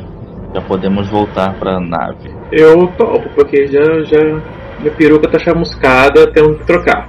Eu quero deixar um papelzinho em algum lugar, tipo lá perto do, sei lá, na enfermaria. E eu só vou deixar anotado: James O'Connell. Ele é um jovem muito promissor. O chame para trabalhar na NASA. E eu vou em direção à Tardes. Vocês retornam até a Tardes, né? Chegam ao local onde ela tinha ficado estacionado, usam as chaves para abrir e vocês andam até a, a ponte, né? A área de comando e um dos monitores só aparece descansar. E aí uma das, uma das portas uma- se abre uma porta, vocês entram nela e tem quatro outras portas. Conforme vocês abrem essas portas, vocês estão dentro dos quartos mais bem estruturados que vocês poderiam pensar para vocês mesmos. Assim. Que maravilha. Eu amo essa nave. Essa nave é maravilhosa.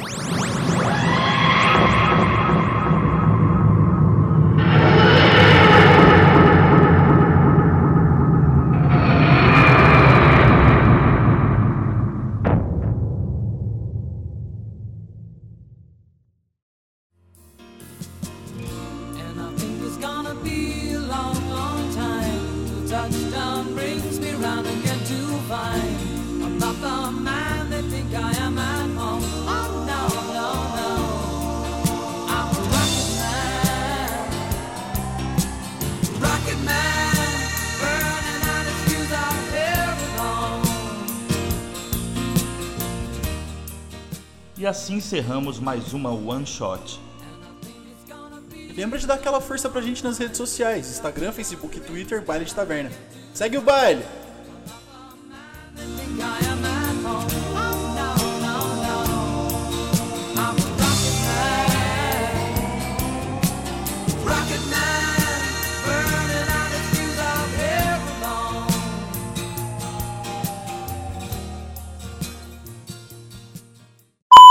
Boa noite, bailantes! Aqui é Mamute Deluca e sejam bem-vindos ao segundo episódio do Bailinho. Hoje a gente vai mais uma vez usar o Sessão Zero dentro do universo de Doctor Who para apresentar uma aventura maluca para vocês. E hoje um especial de Ano Novo. Eu tive um pouco de dificuldade para chegar nesse, nesse tema, mas eu acho que vai dar tudo certo. Vamos ver o que a galera vai enfrentar hoje. E se o tema não, não for bem compatível, é apenas uma one shot sendo lançado no ano novo. Se o tema não for compatível, vai todo mundo tomar no cu, faz melhor aí. Não gostou, faz melhor. Mano, eu tô rindo aqui sozinho no mudo. Eu no mudo sozinho, porque eu, eu imaginei a cena assim, eu vou até ele, ponho a mão no ombro dele e falo, foda-se. Quem Tá te perguntou? Que grosseria.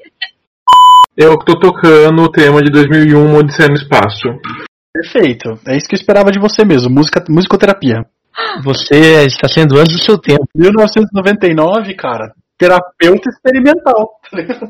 Não, e daí, quando 2001 vai ser lançado, vai ter vai ser- dois anos depois você tá tocando. Não, música. um é bem, bem antigo. O filme é dos anos 70, pô. Ah, Não dá uma dessa, Mica. eu não sei, eu não assisti esse filme. Não, tô, tô brincando, cara. Não tá, não. Tô babo. Tô bravo, capaz. Eu olho pra ele e pergunto se tá tudo bem. Peraí, peraí. Peraí que eu vou repetir a frase. Rapidinho, só um segundo. Devolver o filhote pra gata. Algumas pessoas realmente não suportam muito bem a saída e a entrada, a reentrada na atmosfera. São, são momentos bastante tensos, muita turbulência, muito, muita pressão.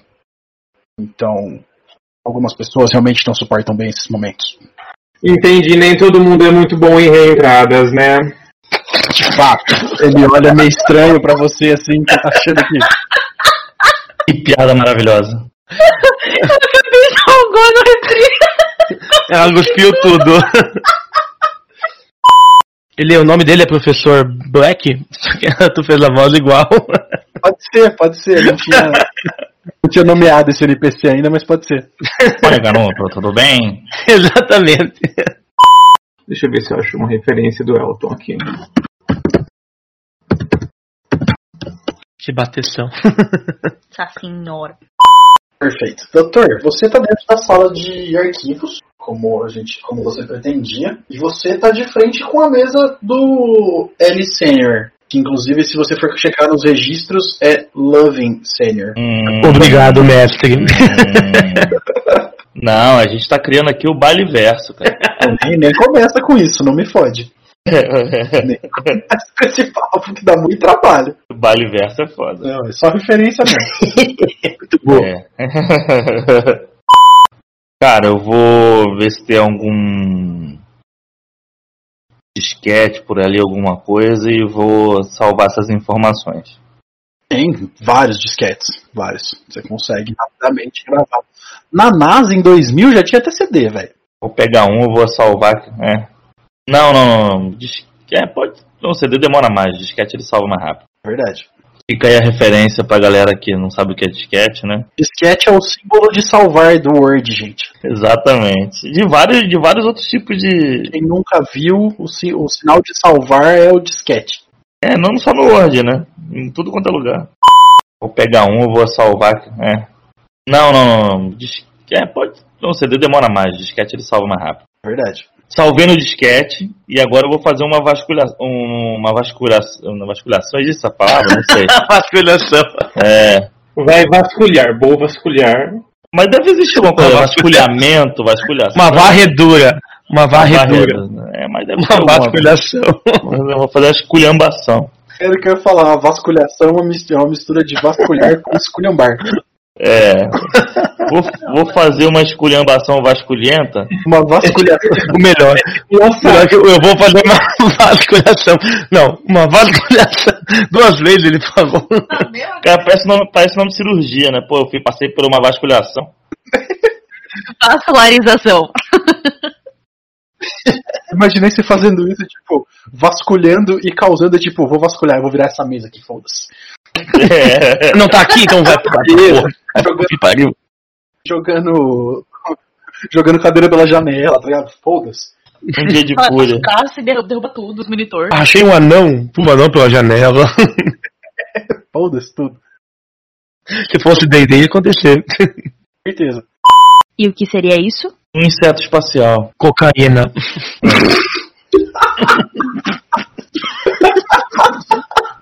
Corta! Olha, foi tão natural, velho. Foi muito bom. Rodrigo, por isso nesse episódio. Esse podcast não faz uma apologia às drogas. Bota no. Bota, Ai, do nada pisca pro Jequiti. Bota no final, bota no final. Foi muito bom. Ministério da Saúde adversa, esse podcast não faz das, das drogas. Não fazemos apologia. Proverde é o programa.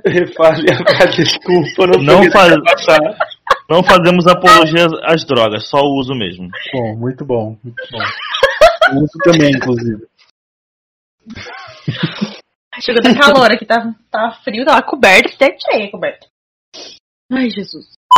Realizou seu sonho de princesa, né, soldado? No meu sonho de princesa é ter vários ursos para dar tiro. Mas vamos, fale mais sobre isso. Meu sonho de princesa é um mega hair e um vestido azul.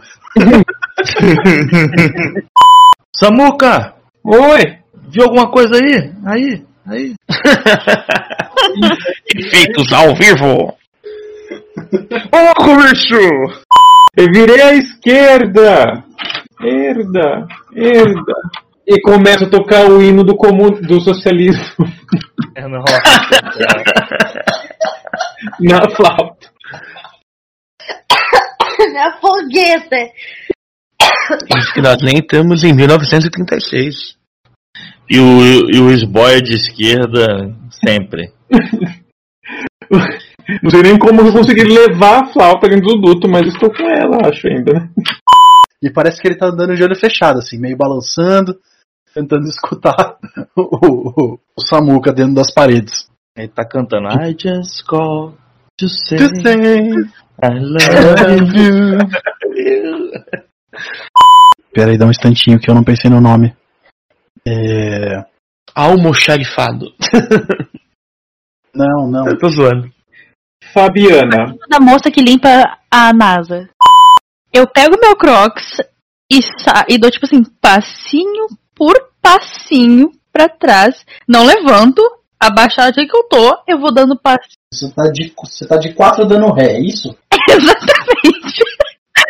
Você me perdoe, hein, Mika? Não foi, não foi a intenção. Essa é a cena. Uma pessoa de 1,67 de altura engatinhando. Com um croc na mão. Eu entro na sala e falo, John, John? Eu tô pensando que ele vai responder. eu não tinha pensado nisso. Tá pensando em qual língua, língua alienígena vai falar? Senão eu vou tomar uma computadorada na cabeça. Vai doer. Vai. Vai ficar, com, vai ficar computador. É. Três. Não tinha pensado nesse trocadilho, cara. Muito bom. Tá bom, rola um. Socorrer. Socorrer. Isso, faz o seu socorrer. 4d6 mais 8. 23. Não é assim, né? Ah, tá. não, mas tá tudo certo, não tem problema. Ah, cara, vou pegar alguma coisa que tiver ali de, de a mão e tacar pra cima do bicho. O carrinho de mão, carrinho de mão. Um carrinho de mão é, é muito pesado, né? E ele tá atrás da criatura, tem que fazer a volta. Tá atrás. Ah, tem a carapaça, né? Eu posso tocar um araqueto aqui, se quiser. araqueto. Não, é terra samba. É terra samba. Edição e revisão por Vini Fuscaldi.